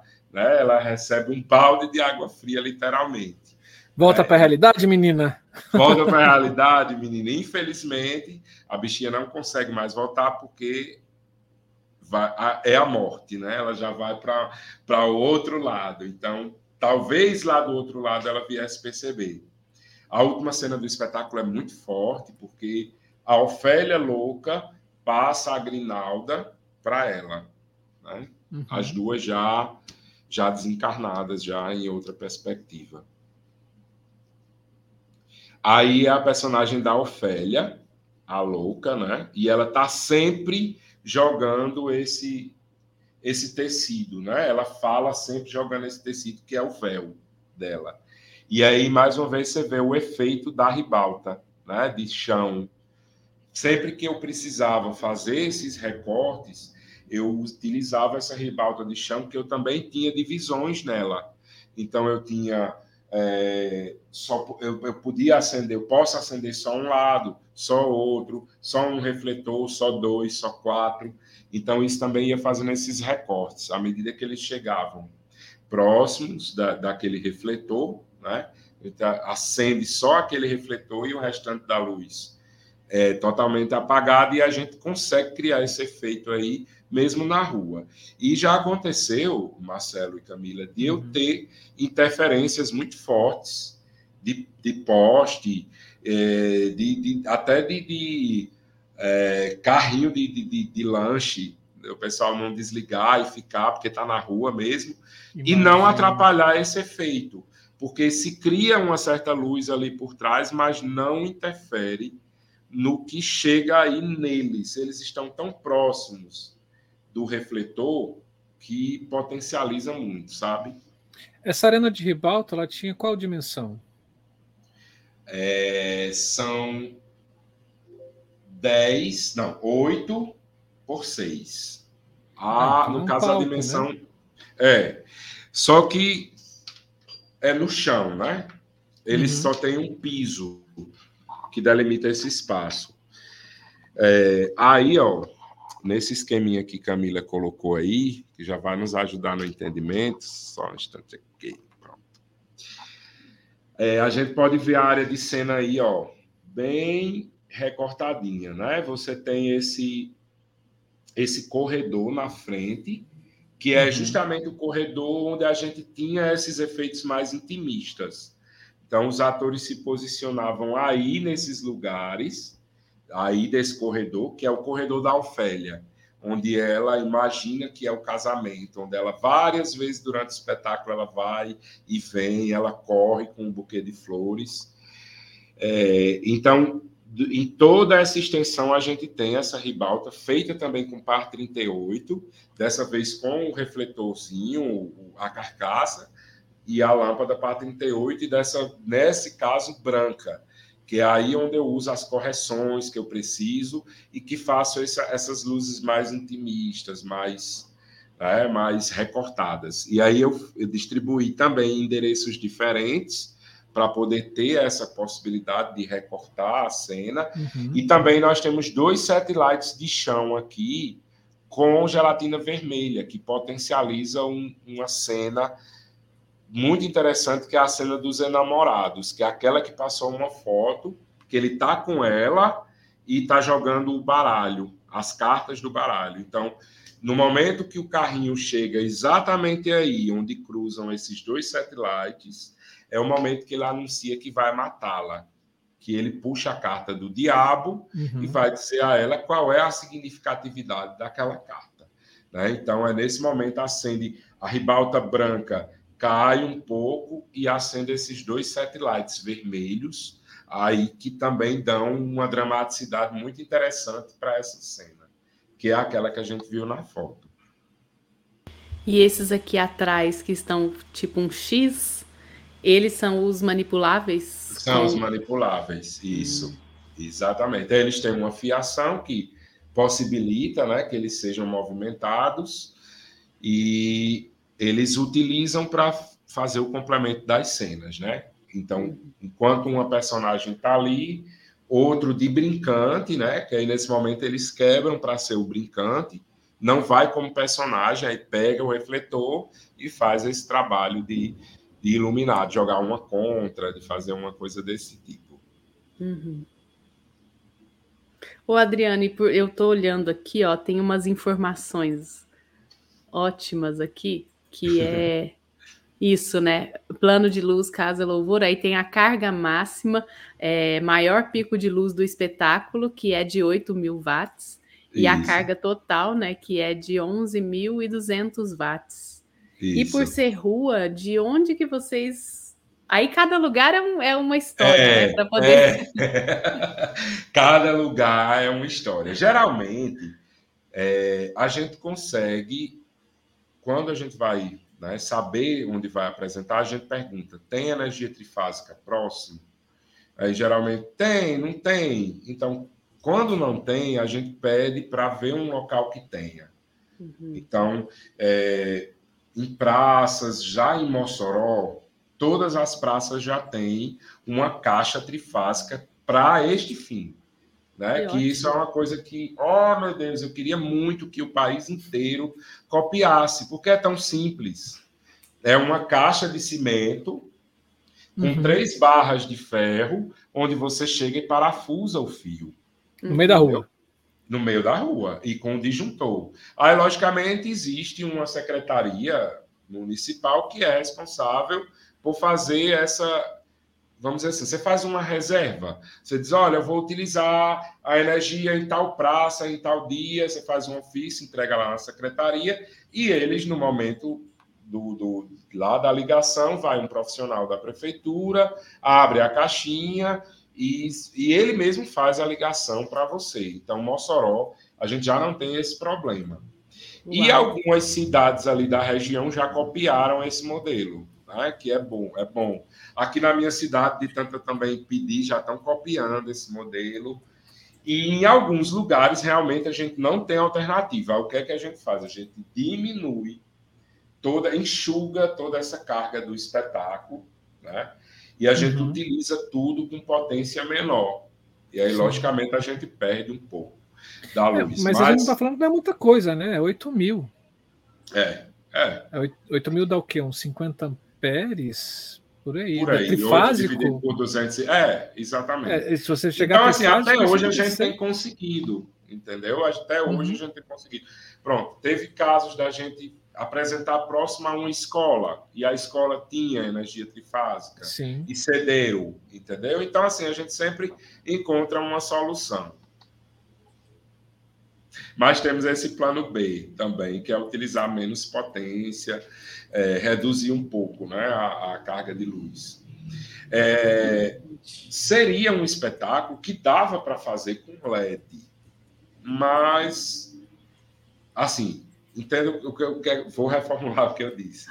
daria, é, daria para fazer pelo tamanho do espaço cênico, pela quantidade de, de, de pessoas em cena, daria para utilizar o LED mas a estética do espetáculo não dialoga legal com o uhum. LED de frente, né? É, o LED, eu acho que ele cumpre esse papel ali atrás, dá legal, mas a uhum. outra luz tem que ser quente, realmente. Ela, ela tem que ter. Tem até um, um depoimento que eu carrego para a minha vida, que é da Jaque Martinelli. A Jaque é uma atriz maravilhosa que foi quem fez a primeira Ofélia da Lama. E ela disse assim: Olha, ela é uma atriz já de muitos anos de experiência, já participou de vários espetáculos, e ela me fez um depoimento que mexeu profundamente comigo enquanto profissional da luz. Ela disse: Adriano, a luz desse espetáculo move o espetáculo, move a gente. Ela fecha e ela abre de uma forma que a gente entende que aquele momento é mais intenso e aquele outro momento é mais privado. É, é a personagem está mais para dentro. Então, eu acho que para um iluminador ouvir um depoimento desse de uma atriz, uhum. né, dizer que a sensação que ela tem ao ser iluminada dialoga com o texto, dialoga com a atmosfera da cena, eu acho que é. Sim. Maravilhoso isso. Maravilhoso, né? O Eliezer Júnior que traduziu, maravilhoso, né? Então, assim, quando o Marcelo me perguntou, tu quer falar de qual processo? Eu tenho vários processos interessantes, com a companhia Trapiá de Caicó, que também é parceira, assim, de muito tempo, com a própria Bagana, outros espetáculos mais é, aqui no Rio Grande do Norte, acho que Camila sabe, a gente tem muito essa questão do alto, uhum. né, do alto de rua. Então eu tenho também processos de altos de rua, mas o caso do louvor, ele tem todas essas questões que eu estou relatando aqui para vocês, né, que, que tornaram um processo muito há um casamento muito feliz da luz com toda essa dialética do espetáculo, sabe? Uhum. Não que nos outros não exista, né? Mas eu acho que no Casa do Louvor, a partir do momento que a gente já se propõe a criar um elemento que ele é luz e, e ele é ao mesmo tempo é cenografia, ele já já está totalmente num diálogo muito íntimo, né, com a Sim. cena. Aquele elemento está ali para ser visto. Geralmente, quando a gente vai para a caixa cênica, a gente tende a querer esconder tudo, né? Nas Sim. bambolinas, para ninguém ver de onde está vindo a luz. Já no caso da Casa do Louvor, não. O diálogo interessante da luz é justamente as pessoas entenderem: ah, essa luz vem dali. Elas estão dentro do cabaré e elas estão sabendo que refletores do cabaré estão sendo utilizados naquele momento. É mais ou menos por aí a, a história. Eu achei sensacional isso de vocês é, né, ter essa preocupação dessa, desse casamento entre luz e cenografia, né? E aí, minha pergunta é: quem que fez toda essa. Porque me parece que são caixas pintadas, né? E aí, as lâmpadas, o, o refletor também é coberto. Quem fez esse material? Foi você? Não, assim, lá a gente tem um artista maravilhoso chamado Negão, que é ferreiro, marceneiro, pintor, soldador, tudo que você possa imaginar. Sonho. É. E ele foi quem foi o responsável pela por todo esse material de cena, né? O material, a, a, criação da cenografia, né? Foi muito dialogada ali entre Carla, a própria companhia, o próprio Igor que criou o figurino, mas assim a execução foi o Negão que fez, né? A gente também, eu já fiz, eu faço também esse tipo de aparelho, eu fiz agora recentemente para um, um, espetáculo de um outro grande amigo meu de Caicó, chamado Jonas, que é o Circo Encantado. E também ele anda com a luz dele, e a luz dele é estilo a luz da Casa do Louvor. Foi criada uhum. cenograficamente para o espetáculo dele. Né? A gente já aproveitando essa experiência que eu tinha da Casa do Louvor, que foi muito exitosa, aí a gente é, trouxe também para o Circo Encantado do Jonas, ficou muito legal. A gente fez um, a tenda toda de lâmpada bolinha, ficou bem interessante, né? E fez também essa mesma estratégia das ribaltas, que é, assim, eu já vi muito, né, sendo utilizada de várias formas, é, é, essa calha com as lâmpadas enroscadas, mas eu nunca tinha visto ela feita com par 38 e colocada nessa altura, né, nas torres. Então eu quis tentar utilizar esse, essa estratégia. E deu certo. Ô, Adriano, uma outra coisa também te ouvindo, eu fiquei me, lembrei do, do Guilherme Bonfante, quando ele. Uma das primeiras vezes que eu tive a oportunidade de vê-lo falar, é, ele falou sobre o processo. Agora eu não vou saber o nome do espetáculo, BR. É o BR? Ah, tem vários. Que ele vai para a rua? É o da rua. É, tá, e aí ele, ele ele desenvolve aquela maquinaria para tampar o poste da rua e, e, né? Mas é porque ele esse eu achei o diálogo, né? Quando eu ouvi ele, eu achei o diálogo sensacional, porque é isso, assim, beleza? A, a condição que a gente tem na rua é de luz. E aí então ele precisou tirar essa luz e criou toda uma parafernália e, e fez diálogo com a galera lá da, né, da CEMIG, da, sei lá, não é CEMIG que é São Paulo, né, mas da galera que cuida da parte de iluminação urbana. Você já vem com o mesmo movimento enquanto pensamento, mas contrário, que é, beleza, na rua a maioria da, da, das luzes né, que eu vou encontrar, ou, agora com o LED já está assim, tudo, né, tem, tem é. praça tá branca, você chega 10 horas da noite, ela tá branca, tem praça branca, amarela.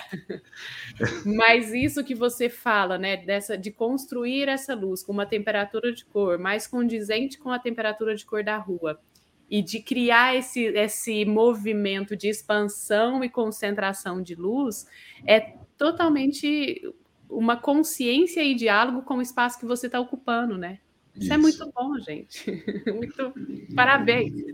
Oh, obrigado, gente. Obrigado.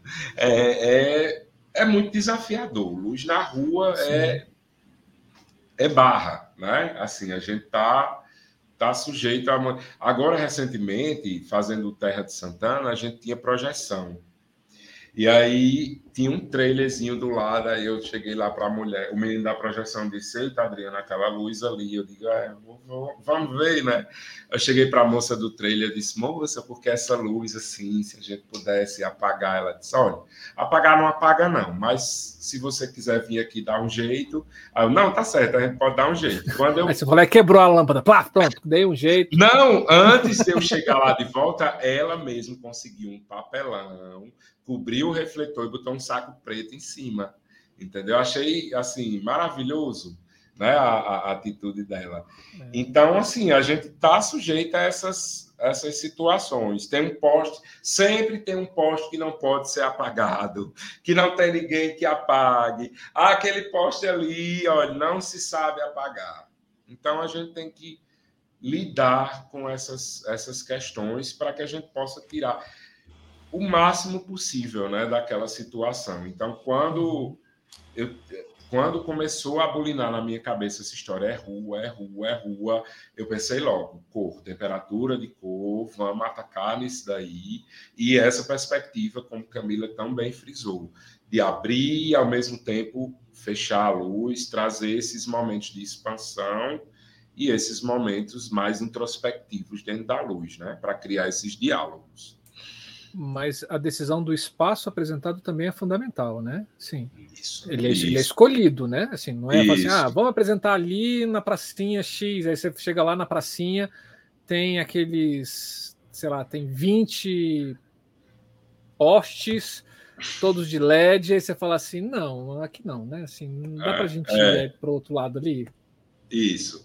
É, a gente sempre vai procurando um cantinho mais escurinho, um cantinho que já facilite essa questão. Né? O espetáculo ele tem as suas questões técnicas. Por exemplo, uhum. o piso tem que ser muito plano, porque esses carrinhos eles precisam rodar, eles são uhum. levemente pesados. E além de tudo, as personagens ainda ficam em cima, né? Os intérpretes ainda ficam em cima e esses carrinhos são movidos com eles em cima. Então, o piso precisa ser bacana, plano, não pode uhum. ter é, nenhuma irregularidade. Aí também vem essa questão da luz, né? A gente sempre prima por espaços que tenham menos luz, que não sejam tão que não, não haja tanta interferência, né? E que Sim. se não for uma interferência que a gente consiga resolver, mas que ela dialogue ali e dê certo.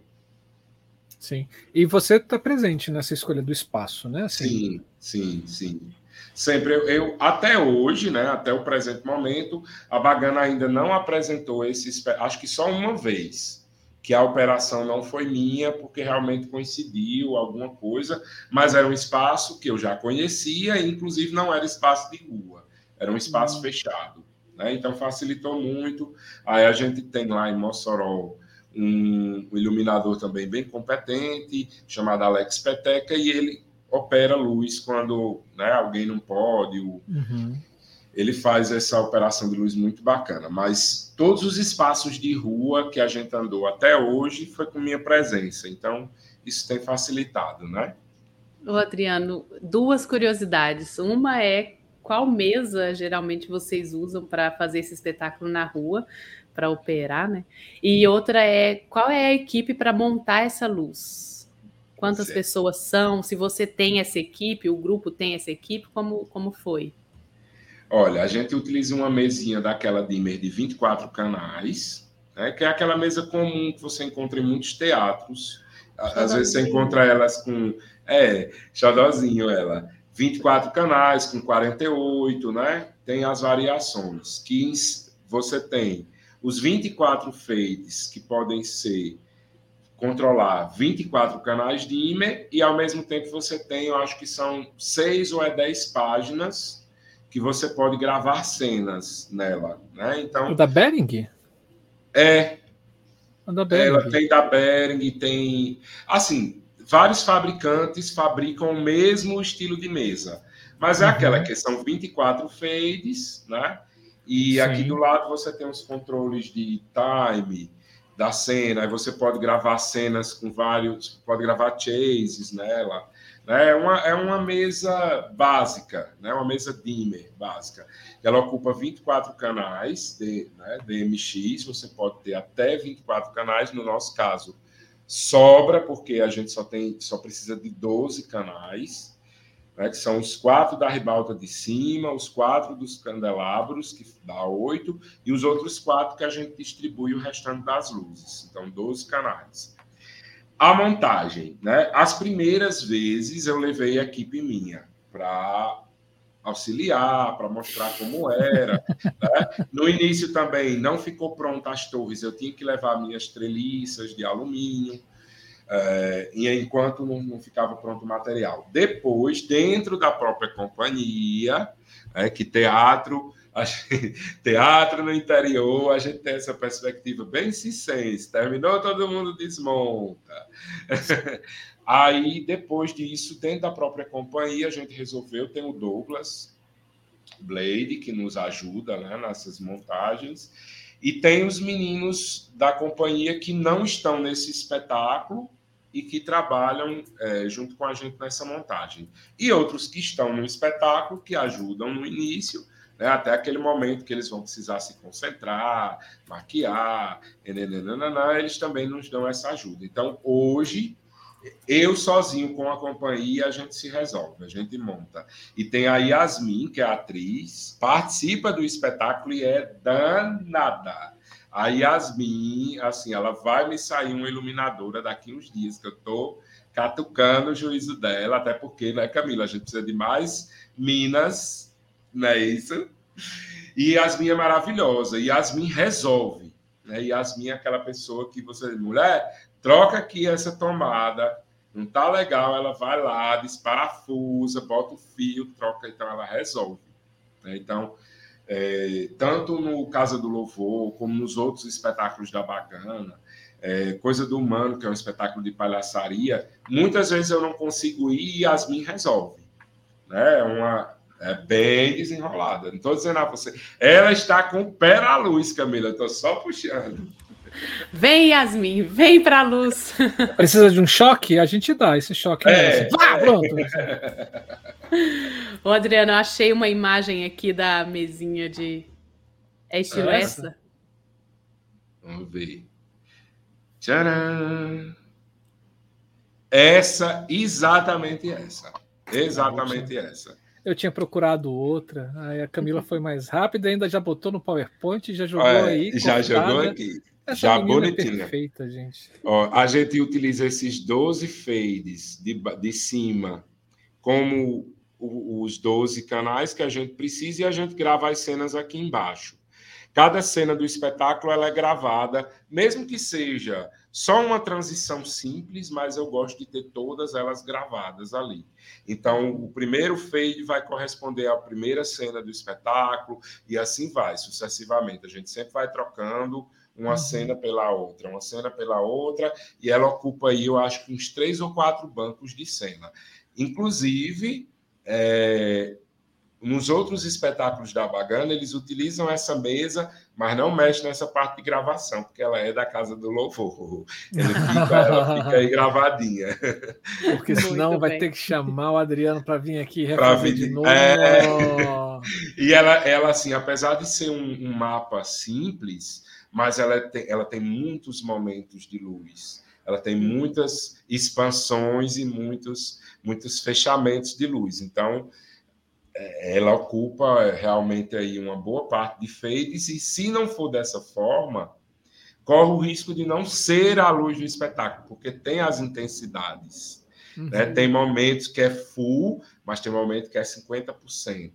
Uhum. Então, eu já gravo na intensidade que é. Então, não tem erro. Qualquer pessoa que for operar, ela pode subir o fade totalmente, que a luz que vai chegar é aquela luz certa. É, que a gente discutiu, que, que foi a mesma luz que foi pensada desde o primeiro momento. Logicamente, quando a gente está numa perspectiva de local fechado, o que é que eu faço para facilitar? Eu pego o master da mesa e diminuo até a intensidade que eu acho que pode ser o full, porque no espaço fechado é totalmente diferente.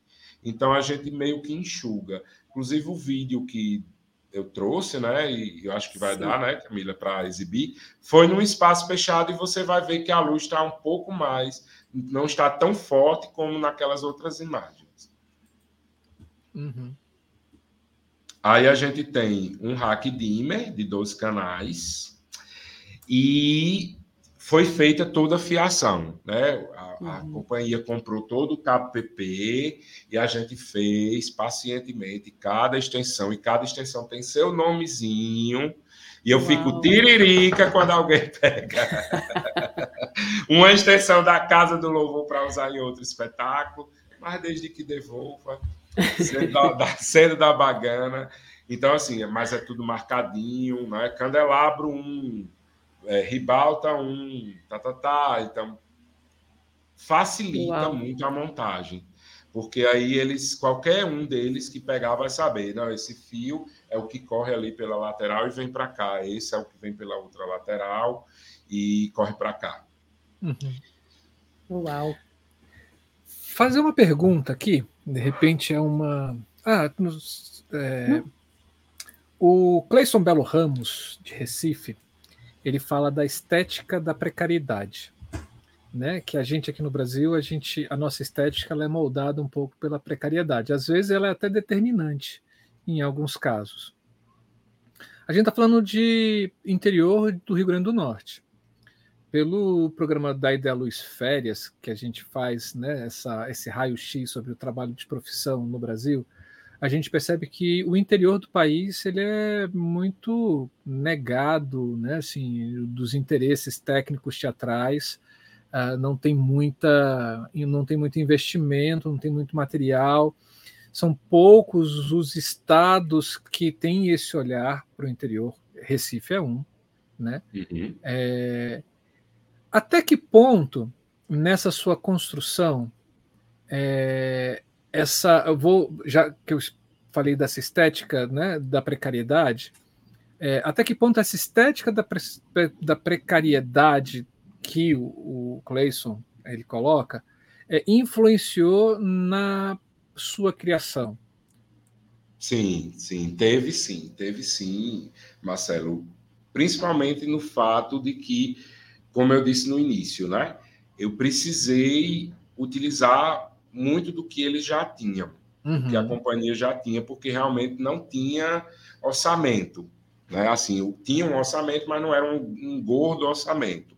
Embora, em se tratando de Mossoró, a gente já tem uma realidade um pouco diferente, por exemplo, da minha cidade aqui, Currais Novos. Uhum. Porque Mossoró já tem um fundo municipal de cultura, existe um edital de fomento anual, né? Uhum. Então, todos os anos os grupos eu acredito que é 10 mil reais, concorrem a esse prêmio de 10 mil reais, e com 10 mil reais eles podem fomentar aí alguma coisa, e às vezes complementa com alguma lei estadual, alguma coisa da, da lei estadual, enfim. Então, Mossoró já está um pouco à frente nessa questão de financiamento público, de fomento, até de captação de patrocínio. Como é uma cidade extremamente pulsante do ponto de vista da dança, do teatro, das artes cênicas no geral, já há uma consciência até da iniciativa privada. Né? Uhum. Por exemplo, lá é muito fácil o pessoal conseguir apoio de, de hotel, para hospedagem, alimentação, para trazer artistas para direção, para intercâmbio, né? Então, oh, de intercâmbio de luz, forma... fica a dica. Ah... Aí. então, assim, Mossoró já é uma realidade um pouco diferente da nossa. Embora né, a Bagana, como todo grupo que está nesse contexto de interior, também passa por certas dificuldades, né? E a gente há de convir que 10 mil reais para você levantar um espetáculo é insuficientíssimo, né? Mas. Hum, quase nada. É, já tem alguma coisa, né? Dali eles já conseguem partir para a iniciativa privada, uhum. partir para a própria lei de incentivo do Estado, que é muito boa. Hoje a lei é, Câmara Cascuda é muito abrangente, a alíquota da lei é assim até Mercadinho consegue chegar na lei Câmara Cascudo, né? no desconto uhum. do CMS, porque a alíquota hoje ficou bastante abrangente. Então, assim, nessas, nesses trabalhos, né? nessas, nessa, nessas montagens, realmente é sofrido. Tem certa precariedade, né? mas é, a Bagana hoje, né, graças aos deuses do teatro, ela já conseguiu uma certa projeção e hoje ela já está produzindo grandes eventos teatrais, como é o caso do Chuva de Bala no País de Mossoró, que é um espetáculo de rua, um alto de rua, que uhum. está em cartaz o mês inteiro lá, durante o mês de junho, né, de quinta a domingo, e é um espetáculo bem grandioso, um palco gigantesco, coisa de 20 por 15, 20 por 20, né, na frente da igreja que conta a história da invasão do bando de Lampião a Mossoró, né? E é bem, é bem interessante o espetáculo, é um espetáculo já de mais de 20 anos, 25, assim, 20 e poucos anos que esse espetáculo acontece, e hoje a Bagana também já consegue produzir espetáculos desse patamar do próprio Alto de São João em, em Açu, do Terra de Santana aqui na minha cidade, que são espetáculos que têm um aporte financeiro maior, geralmente uhum. são através da Lei Câmara Cascudo, e a companhia né, também tem a sua cota parte ali de produção e a vida do artista, né? A gente vai do próprio cachê da galera, às vezes a galera tira para investir nesses projetos, né? E uhum. é assim, é assim vai levando, mas é, Marcelo e Camila, eu acho que nós vamos caminhando para um novo momento. Que bom. Sabe, eu acho que nós temos cinco anos aí de Lei Aldir Blanc, que vai ter que funcionar, porque durante essa pandemia, é, ideias fantásticas como o da Ideia à Luz, como outras possibilidades de intercâmbio foram criadas para que a, nós que fazemos a arte, a gente pudesse dialogar e pudesse entender que é urgente a necessidade de descentralizar os recursos, porque uhum. a gente não pode muitas vezes olhar para um grupo de teatro que está trabalhando numa perspectiva mais amadora e cobrar daquele grupo profissionalismo se aquele grupo não tem muitas vezes a condição de se manter, né? É verdade? Então eu vejo que a gente está num momento interessante de uma mudança de governo oportuna Funarte e que a gente, Funarte voltando. É, aqui no Rio Grande do Norte a gente tem o, o governo da professora Fátima, que já demonstra ser sensível há muito tempo. A prova disso é ter uma figura como Ronaldo Costa hoje à frente do TAM. Isso é uma vitória para todo mundo que trabalha nas artes cênicas aqui no, no, estado do Rio Grande do Norte e que mais pessoas ocupem esse espaço, porque realmente quem sabe qual é a demanda de um teatro, de um espaço de arte, é quem utiliza ele, né? é o artista, uhum. é quem precisa dele. Então, eu acho que a gente está caminhando para um novo momento. Até aqui na minha cidade, em nível municipal, a gente já tem votado um fundo municipal de cultura, já vai ser começado a pensar um edital de fomento anual que contemple todas as linguagens. Então, assim, vai ser pouco, com certeza, né? Se uma cidade como Mossoró oferece ali 10 ou 15 mil num prêmio fomento, né? Currais Novos vai ser menos do que isso mas é um passo significativo que pode levar os artistas a um outro patamar, a ele, aos artistas entenderem que eles podem ter acesso, a começar pela esfera municipal, e daí você vai para editais estaduais e depois para editais federais, e aí você consegue adentrar o mecenato, porque aí você constrói uma trajetória, constrói uma história. E que mesmo assim não é garantia, né? E mesmo assim não é garantia, né? Porque uhum. quanta gente tem história, quanta gente tem trajetória uhum. nesse nosso país, né? E a gente continua aqui, muitas vezes, com a cuiazinha na mão. Né? Ontem eu estava assistindo o pessoal falando da quadrienal de Praga e como ainda é inatingível para muitos artistas. Né? Por mais que hoje tenha se democratizado, por mais que a internet tenha dado a possibilidade, mas como ainda é inatingível para a maioria dos artistas do país, né? A, a, e não só a Quadrienal de Praga, outros e outros eventos que acontecem no eixo Rio-São Paulo, claro. e muitas vezes o Nordeste não consegue estar né, tá lá nesse contexto. Enfim, mas eu enxergo que eu acho que a gente vai ter um momento hum, de lançar esse olhar para esse fazer do interior? Na realidade, é, na realidade, assim, acho que a gente tinha já construído muita coisa, né, dentro desses 12 anos de governo de esquerda, é, que é um governo que olha para as artes, né? Sim, Por, sim. Porque a arte é um trabalho coletivo, né? É, mas foi jogada por terra, né? Assim, em, em seis anos. Né? A gente da forma mais vil, né? É, reconstruir de novo. E aí, quando vem uma pandemia que esses, essas pessoas que não entendem, que não sabem o que é a vida de um artista, vê assim: ah, não, os artistas têm que se reinventar. Vai, ah, meu amigo, a gente assim reinventa a cada dia que a gente acorda, né? Porque o mar para a gente nunca tem peixe. Não, né? não. É, é. Nunca tem onda. Né? e a gente. A, a nossa garrafa de cerveja sempre está vazia. e a gente precisa se reinventar a cada dia. Mas, e a gente é tão necessário, né? Uhum, sim. Mas que bom saber que existe essa, essa estrutura dentro aí do Rio Grande do Norte.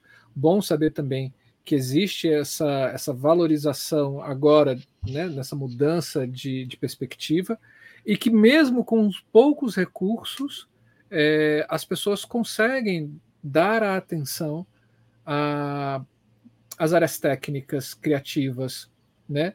mesmo tendo uma grana muito pequena, mas ela sendo importante dentro de um processo. Que Isso. pelo menos esse foi o que você mostrou para gente, assim, que eu, eu, fico pensando. É, a Casa do Louvor, sem, uma, é, sem essa luz, talvez não tivesse tanto impacto como ele teve, que depois virou filme. Né? Isso, isso. É, exatamente. E aqui, Marcelo, eu acho que a gente já tem essa, essa maturidade de entender que a gente precisa dos diversos profissionais uhum. é, da cena e principalmente os dos bastidores, a, a parte técnica, né? É, Mossoró tem muito isso. Mossoró, acho que foi uma faculdade para mim, né? Eu me formei em letras Cheguei a entrar no curso de teatro da UFRN, fiz ainda um ano do curso, mas depois é, essa minha vida de iluminador, ela me chamou de uma forma que não dava para conciliar, né? Porque eu uhum. tinha todo esse esse trabalho aqui na minha região e eu fazia o curso de teatro em Natal, né? Então tem que ficar se deslocando, era muito barra. E aí eu pensando né, comigo, eu digo, não, é melhor eu, em outro momento, tentar um mestrado, tentar um após, né, que seja na área, e eu ir agora para a experiência da cena, para trabalhar com a cena, para o que eu estou sendo requisitado nesse momento, para onde eu estou sendo chamado. E aí eu costumo muito dizer que a minha faculdade foi Mossoró, porque Mossoró ela tem uma história muito forte de resistência desde os primórdios. Ela foi a primeira cidade aqui no contexto a abolir a, escrava, a escravidão. Ela foi a, primeira, a cidade onde teve o primeiro voto feminino. É, então, assim, é uma cidade muito resistente, revolucionária em todos os sentidos. Então, quando Mossoró começou a pensar a, a arte de uma perspectiva mais profissional, isso há muitos anos atrás, é, Mossoró trouxe a, a Bunjanra para dirigir o primeiro Chuva de Bala. Uau! Então, a Bunjanra já trouxe o quê? Né?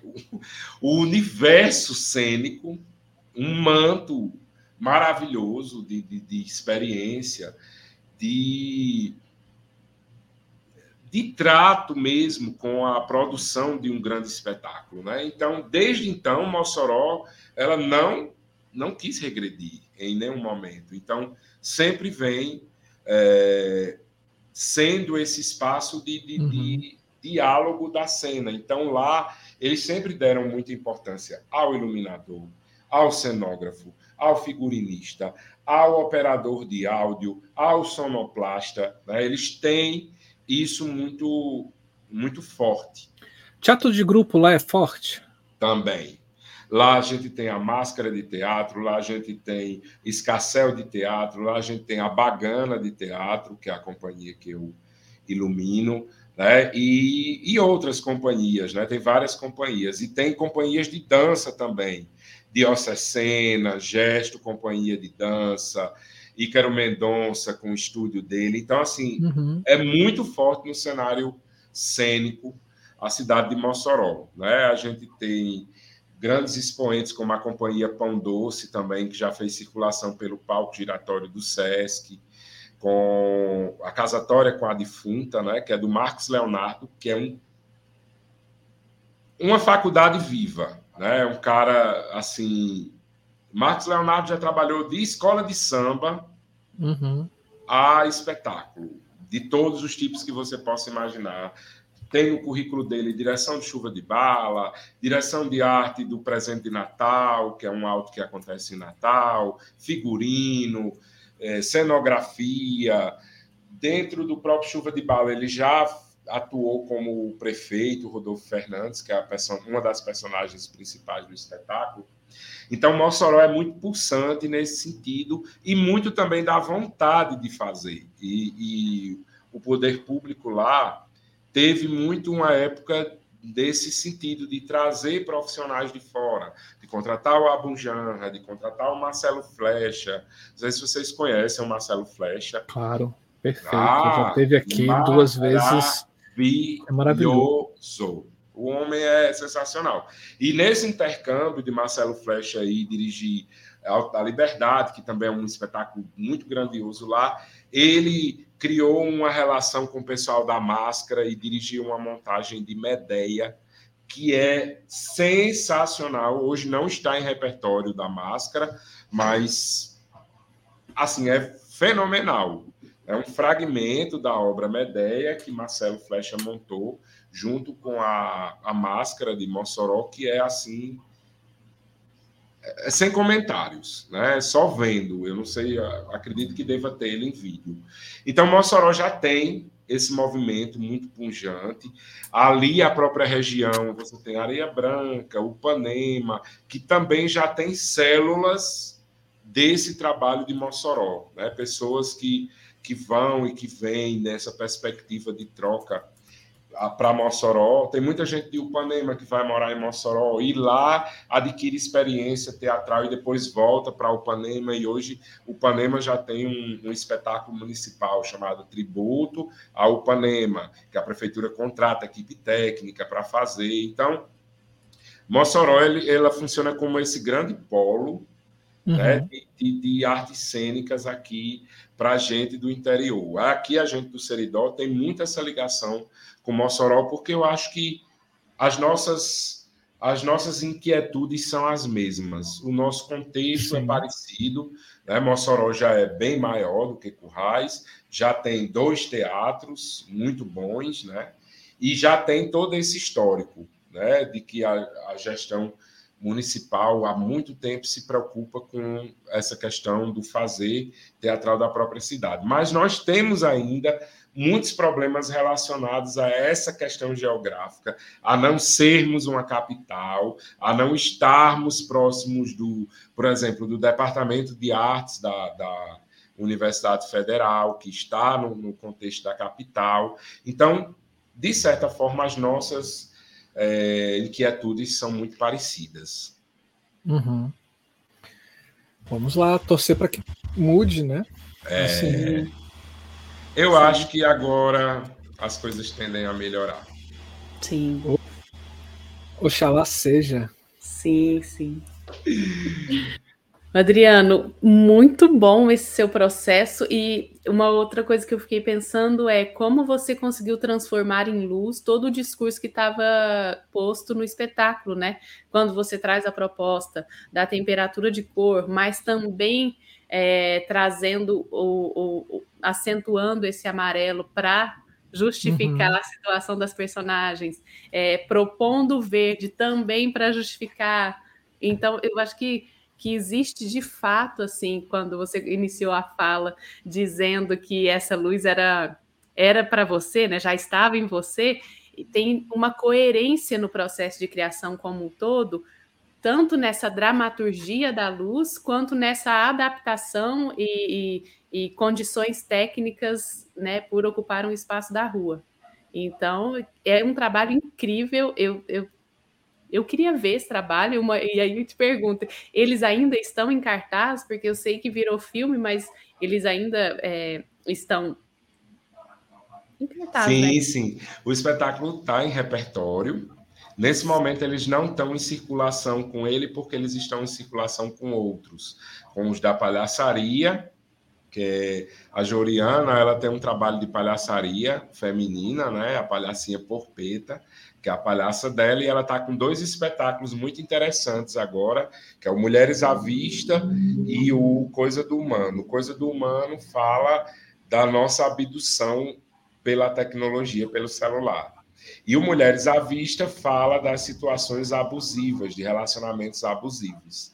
Né? Então, eles estão circulando mais com esse espetáculo, mas a casa, eu acredito que deva estar pintando por aí, né? deu essa parada aí longa da pandemia, logicamente, mas a casa está com tudo em cima, está com tudo em dia, e nesses dias deve voltar a circular por aí. Nossa, me avisa, gente, que eu quero, se tiver oportunidade. E, e vocês... parabenizar você Pronto. Não, é só para dizer que também vocês que estão assistindo, a gente vai deixar o link do vídeo na descrição do vídeo nosso aqui do da Ideia Luz e você pode acessar e pode assistir. Não é a mesma coisa, porque esse espetáculo ele foi pensado para ser ao vivo. Não foi pensado para ser gravado, mas você já consegue ter uma, uma noção e pelo menos desfrutar um pouco sobre o que é a Casa do Louvor. Sim. Gente, então assim, eu não, eu não sei nem o que falar, né? Eu, eu até me emociono muito de estar aqui com vocês, sabe?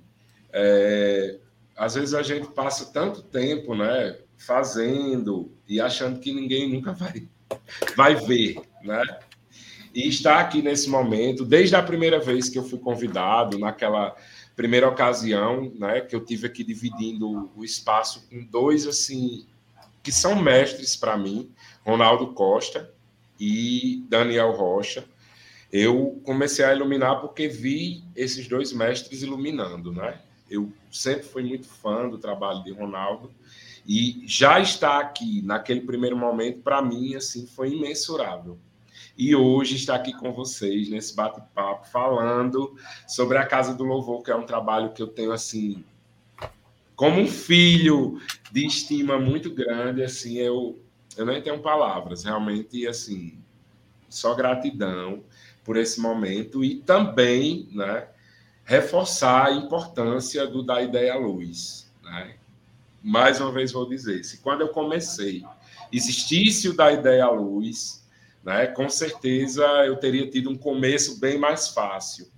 Então, essa forma de democratizar o conhecimento, né, como vocês fazem, num diálogo tão à vontade, né, tão, tão bem colocado, num português tão bem, bem dito, né, isso não tem preço.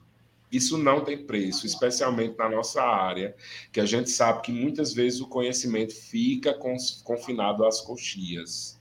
E aquelas pequenas trocas que a gente tem ali naqueles momentos, né? Foi uma das coisas que eu mais senti dificuldade quando eu comecei a iluminar foi acesso à bibliografia, leituras e principalmente trocas, né? Esse tipo de coisa de você conversar sobre porque muitas vezes você está até equivocado no que você está fazendo, mas você nunca trocou e você nunca teve a oportunidade de ouvir de alguém, ó, oh, você está equivocado nisso aí. Né? Uhum. Então, assim, parabéns.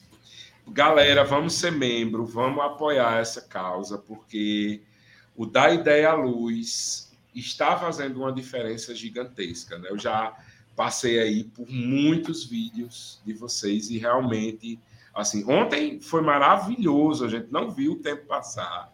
Né? Ontem foi um momento maravilhoso de discutir todas essas questões ligadas à mostra dos estudantes, que é, é também uma possibilidade muito forte de expansão da nossa área, né? Então, assim, só gratidão, gente.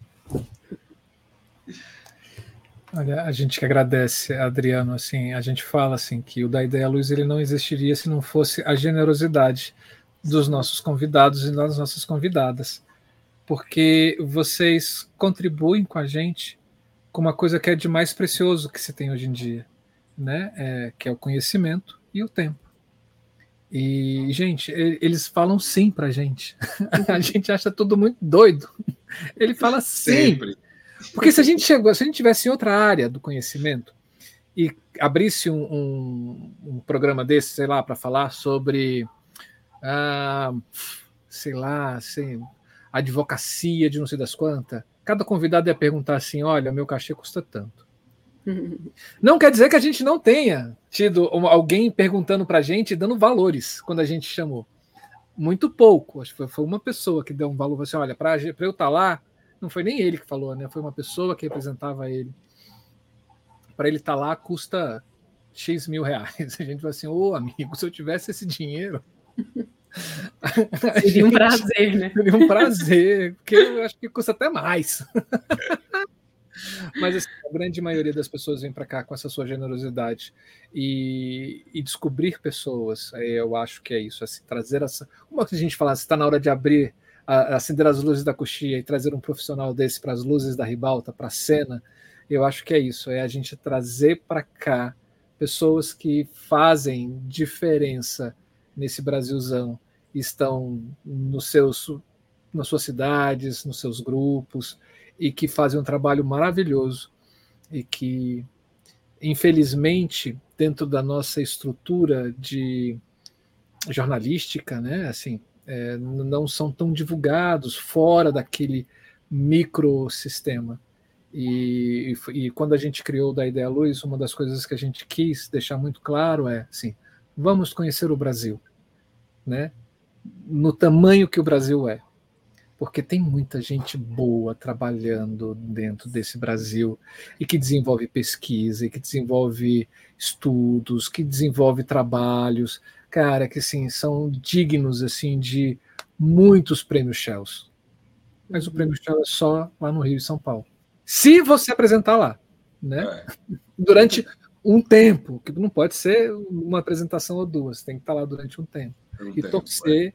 e torcer para que alguém vai lá assista você e que goste da sua linguagem, né? Porque se Isso. não for da língua né? Então, assim, não é falando mal do prêmio Shell, muito pelo contrário, ele é merecido quem ganha, merecido quem. É, o, o, prêmio em si tem, tem uma história linda, muito, muito linda. Mas, né, assim, ter você aqui nos emociona. Da, vou, vou, até botar aqui no banner, aqui assim, na marca, cadê? No, ter você de currais novos, né, aqui no Da Ideia Luz, emociona a gente também. Muito. Muito mesmo. Sim, muito obrigada. Mesmo. Ô, Adriano, e você está preparado para o nosso curto-circuito? Ele não sabe o que, que é. a gente vai te dar choque, Adriano. Ah, é? vai frente. A gente pega as pessoas de surpresa, assim, ó. Seguinte, Adriano, curto-circuito é um quadro que a gente tem aqui dentro do programa Criação, em que a gente pergunta para você perguntas curtas para você responder a primeira coisa que te vem à cabeça. É responder sem pensar. Pô, foi. É curto-circuito mesmo. É no choque. É no choque, no susto. Então, Preparado? Olha lá, olha aqui, olha, olha o nosso pudinzinho já. Tava com saudade, né, Eliezer? Do curto-circuito. Vamos lá.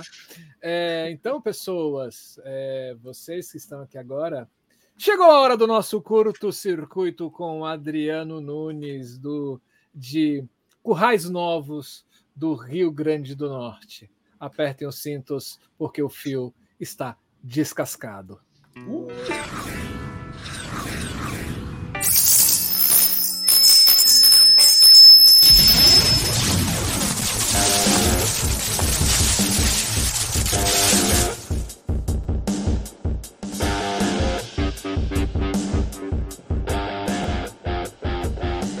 Adriano Choque, você prefere de realidade ou de eletricidade? De realidade. Muito bom. Blackout. Já usou fora do roteiro? Já. Deu errado. Acontece. Capture, Easy Wig ou Folha 4? Depende, às vezes folha 4. Folha 4, sempre. Folha 4. Uau. O oh, mestre Adriano Nunes das luzes da rua, nos diga, luz verde, quando usar?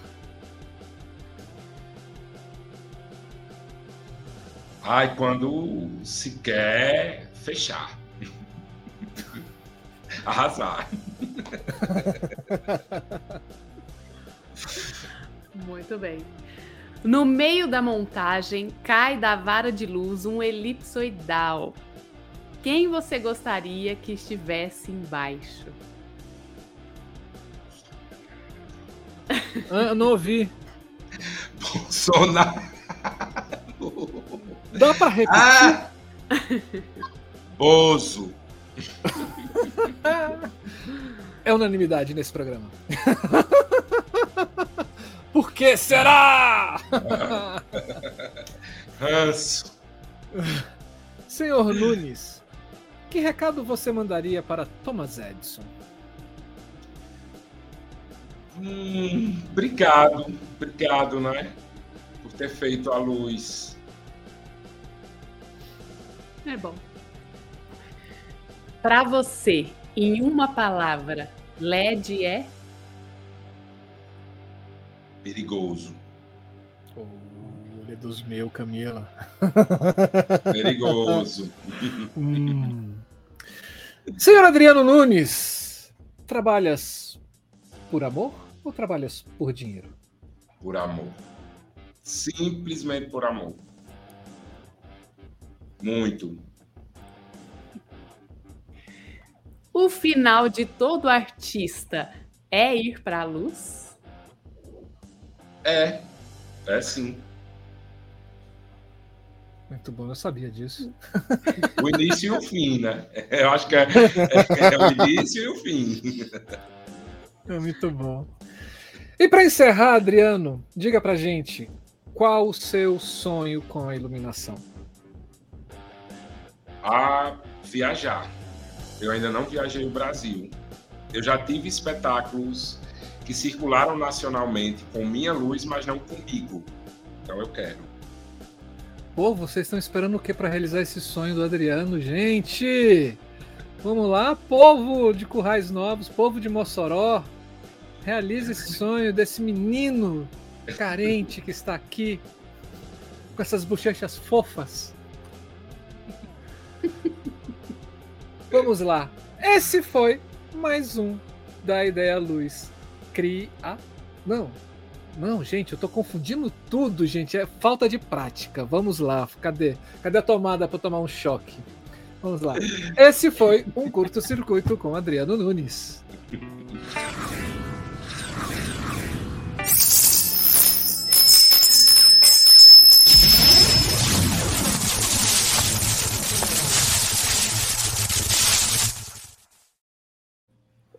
A, falta de prática Uau. nisso, né, Camila?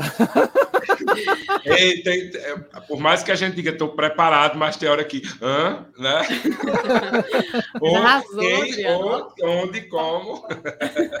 Foi muito bom. A gente já teve candidato, a, candidato, oh meu Deus, hoje eu tô de, hoje eu tô de, ah, esquece, vai, segue, Camila. Hoje eu tô passado, eu não consigo. Não, é porque, Adriano, a gente vem dando temporada de férias, né? Que é esse lugar onde o programa ele é um pouco mais diferente, e você está abrindo, é o primeiro programa desse segundo semestre de 2023. Então, por isso é essa falta de prática do Marcelo, mas está tudo bem, a gente perdoa. Voltando agora com criação. Sim. É o primeiro. Foi um blackout. Blackout, fora da hora, mas foi. Foi, deu, deu BO aqui. Deu Ai. Adriano, arrasou. muito bom. Arrasou, arrasou mesmo. Manda aí, Camila. Não, eu quero agradecer, Adriano, por essa disponibilidade mais uma vez. Que delícia de conversa e muito bom conhecer a sua cabeça pensante mais ainda o artista generoso da cena que você é, assim, acho, acho que é bonito porque você, né, toda pessoa que passa aqui é muito íntimo isso, de abrir o processo de criação, então, é, e é lindo quando a gente vê a entrega artística mesmo, de processo, que vai na pesquisa, né, e o que você nos narrou aqui hoje é justamente isso, é com muito amor, é trabalho com muito amor e entrega que você desenvolve, é, é lindo, lindo de se ver. É, acho que o espetáculo é lindo também. Estou curiosíssima para ver se tiver a oportunidade, com certeza irei. E agradecer mesmo. Muitíssimo obrigada. A gente percebe aí, né, em Currais Novos, um estudioso da linguagem é. da iluminação cênica e que faz toda a diferença, né? Obrigado por você estar tá aí com esse com essa garra, com esse ímpeto da iluminação Sim. no interior do Rio Grande do Norte. Siga, frente, siga em frente, siga forte e multiplique essa paixão sua para outras pessoas. Obrigado, Marcelo. Obrigado, Camila. Obrigado, Marcelo. Acho que a nossa vida da luz é essa, né? Nós que somos da luz, a gente tem tem muito essa característica, né? E tem muito esse esse dever de trazer sempre as pessoas à luz, né? Uhum. Então eu, eu, eu continuo. Eu acho que eu, há muito tempo que eu, eu já tive as minhas crises existenciais de dizer eu preciso sair daqui, eu preciso ir para um outro contexto, mas eu sempre concluí dizendo não, eu preciso ficar mais um tempo. E eu acho que é isso mesmo. Eu preciso eu preciso aqui estar plantando alguma coisa e, e movimentando isso aqui. É isso. Oh, quero agradecer também vocês que ficaram com a gente até agora. Muito obrigada pela presença. É uma delícia ter vocês aqui.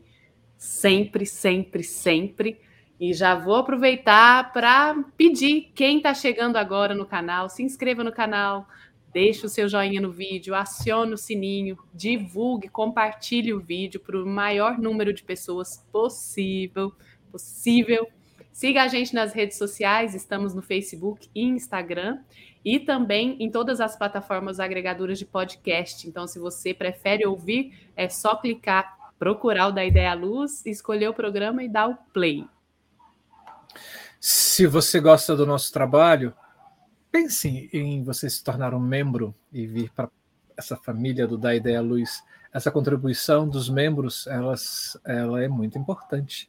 É com ela que a gente faz a nossa divulgação do nosso trabalho e é com ela que a gente tenta chegar ao máximo de pessoas nesse Brasilzão e a gente já está chegando fora dele. Né? Muitíssimo obrigado a todos os membros do nosso canal e estamos de braços abertos esperando você a ser membro também.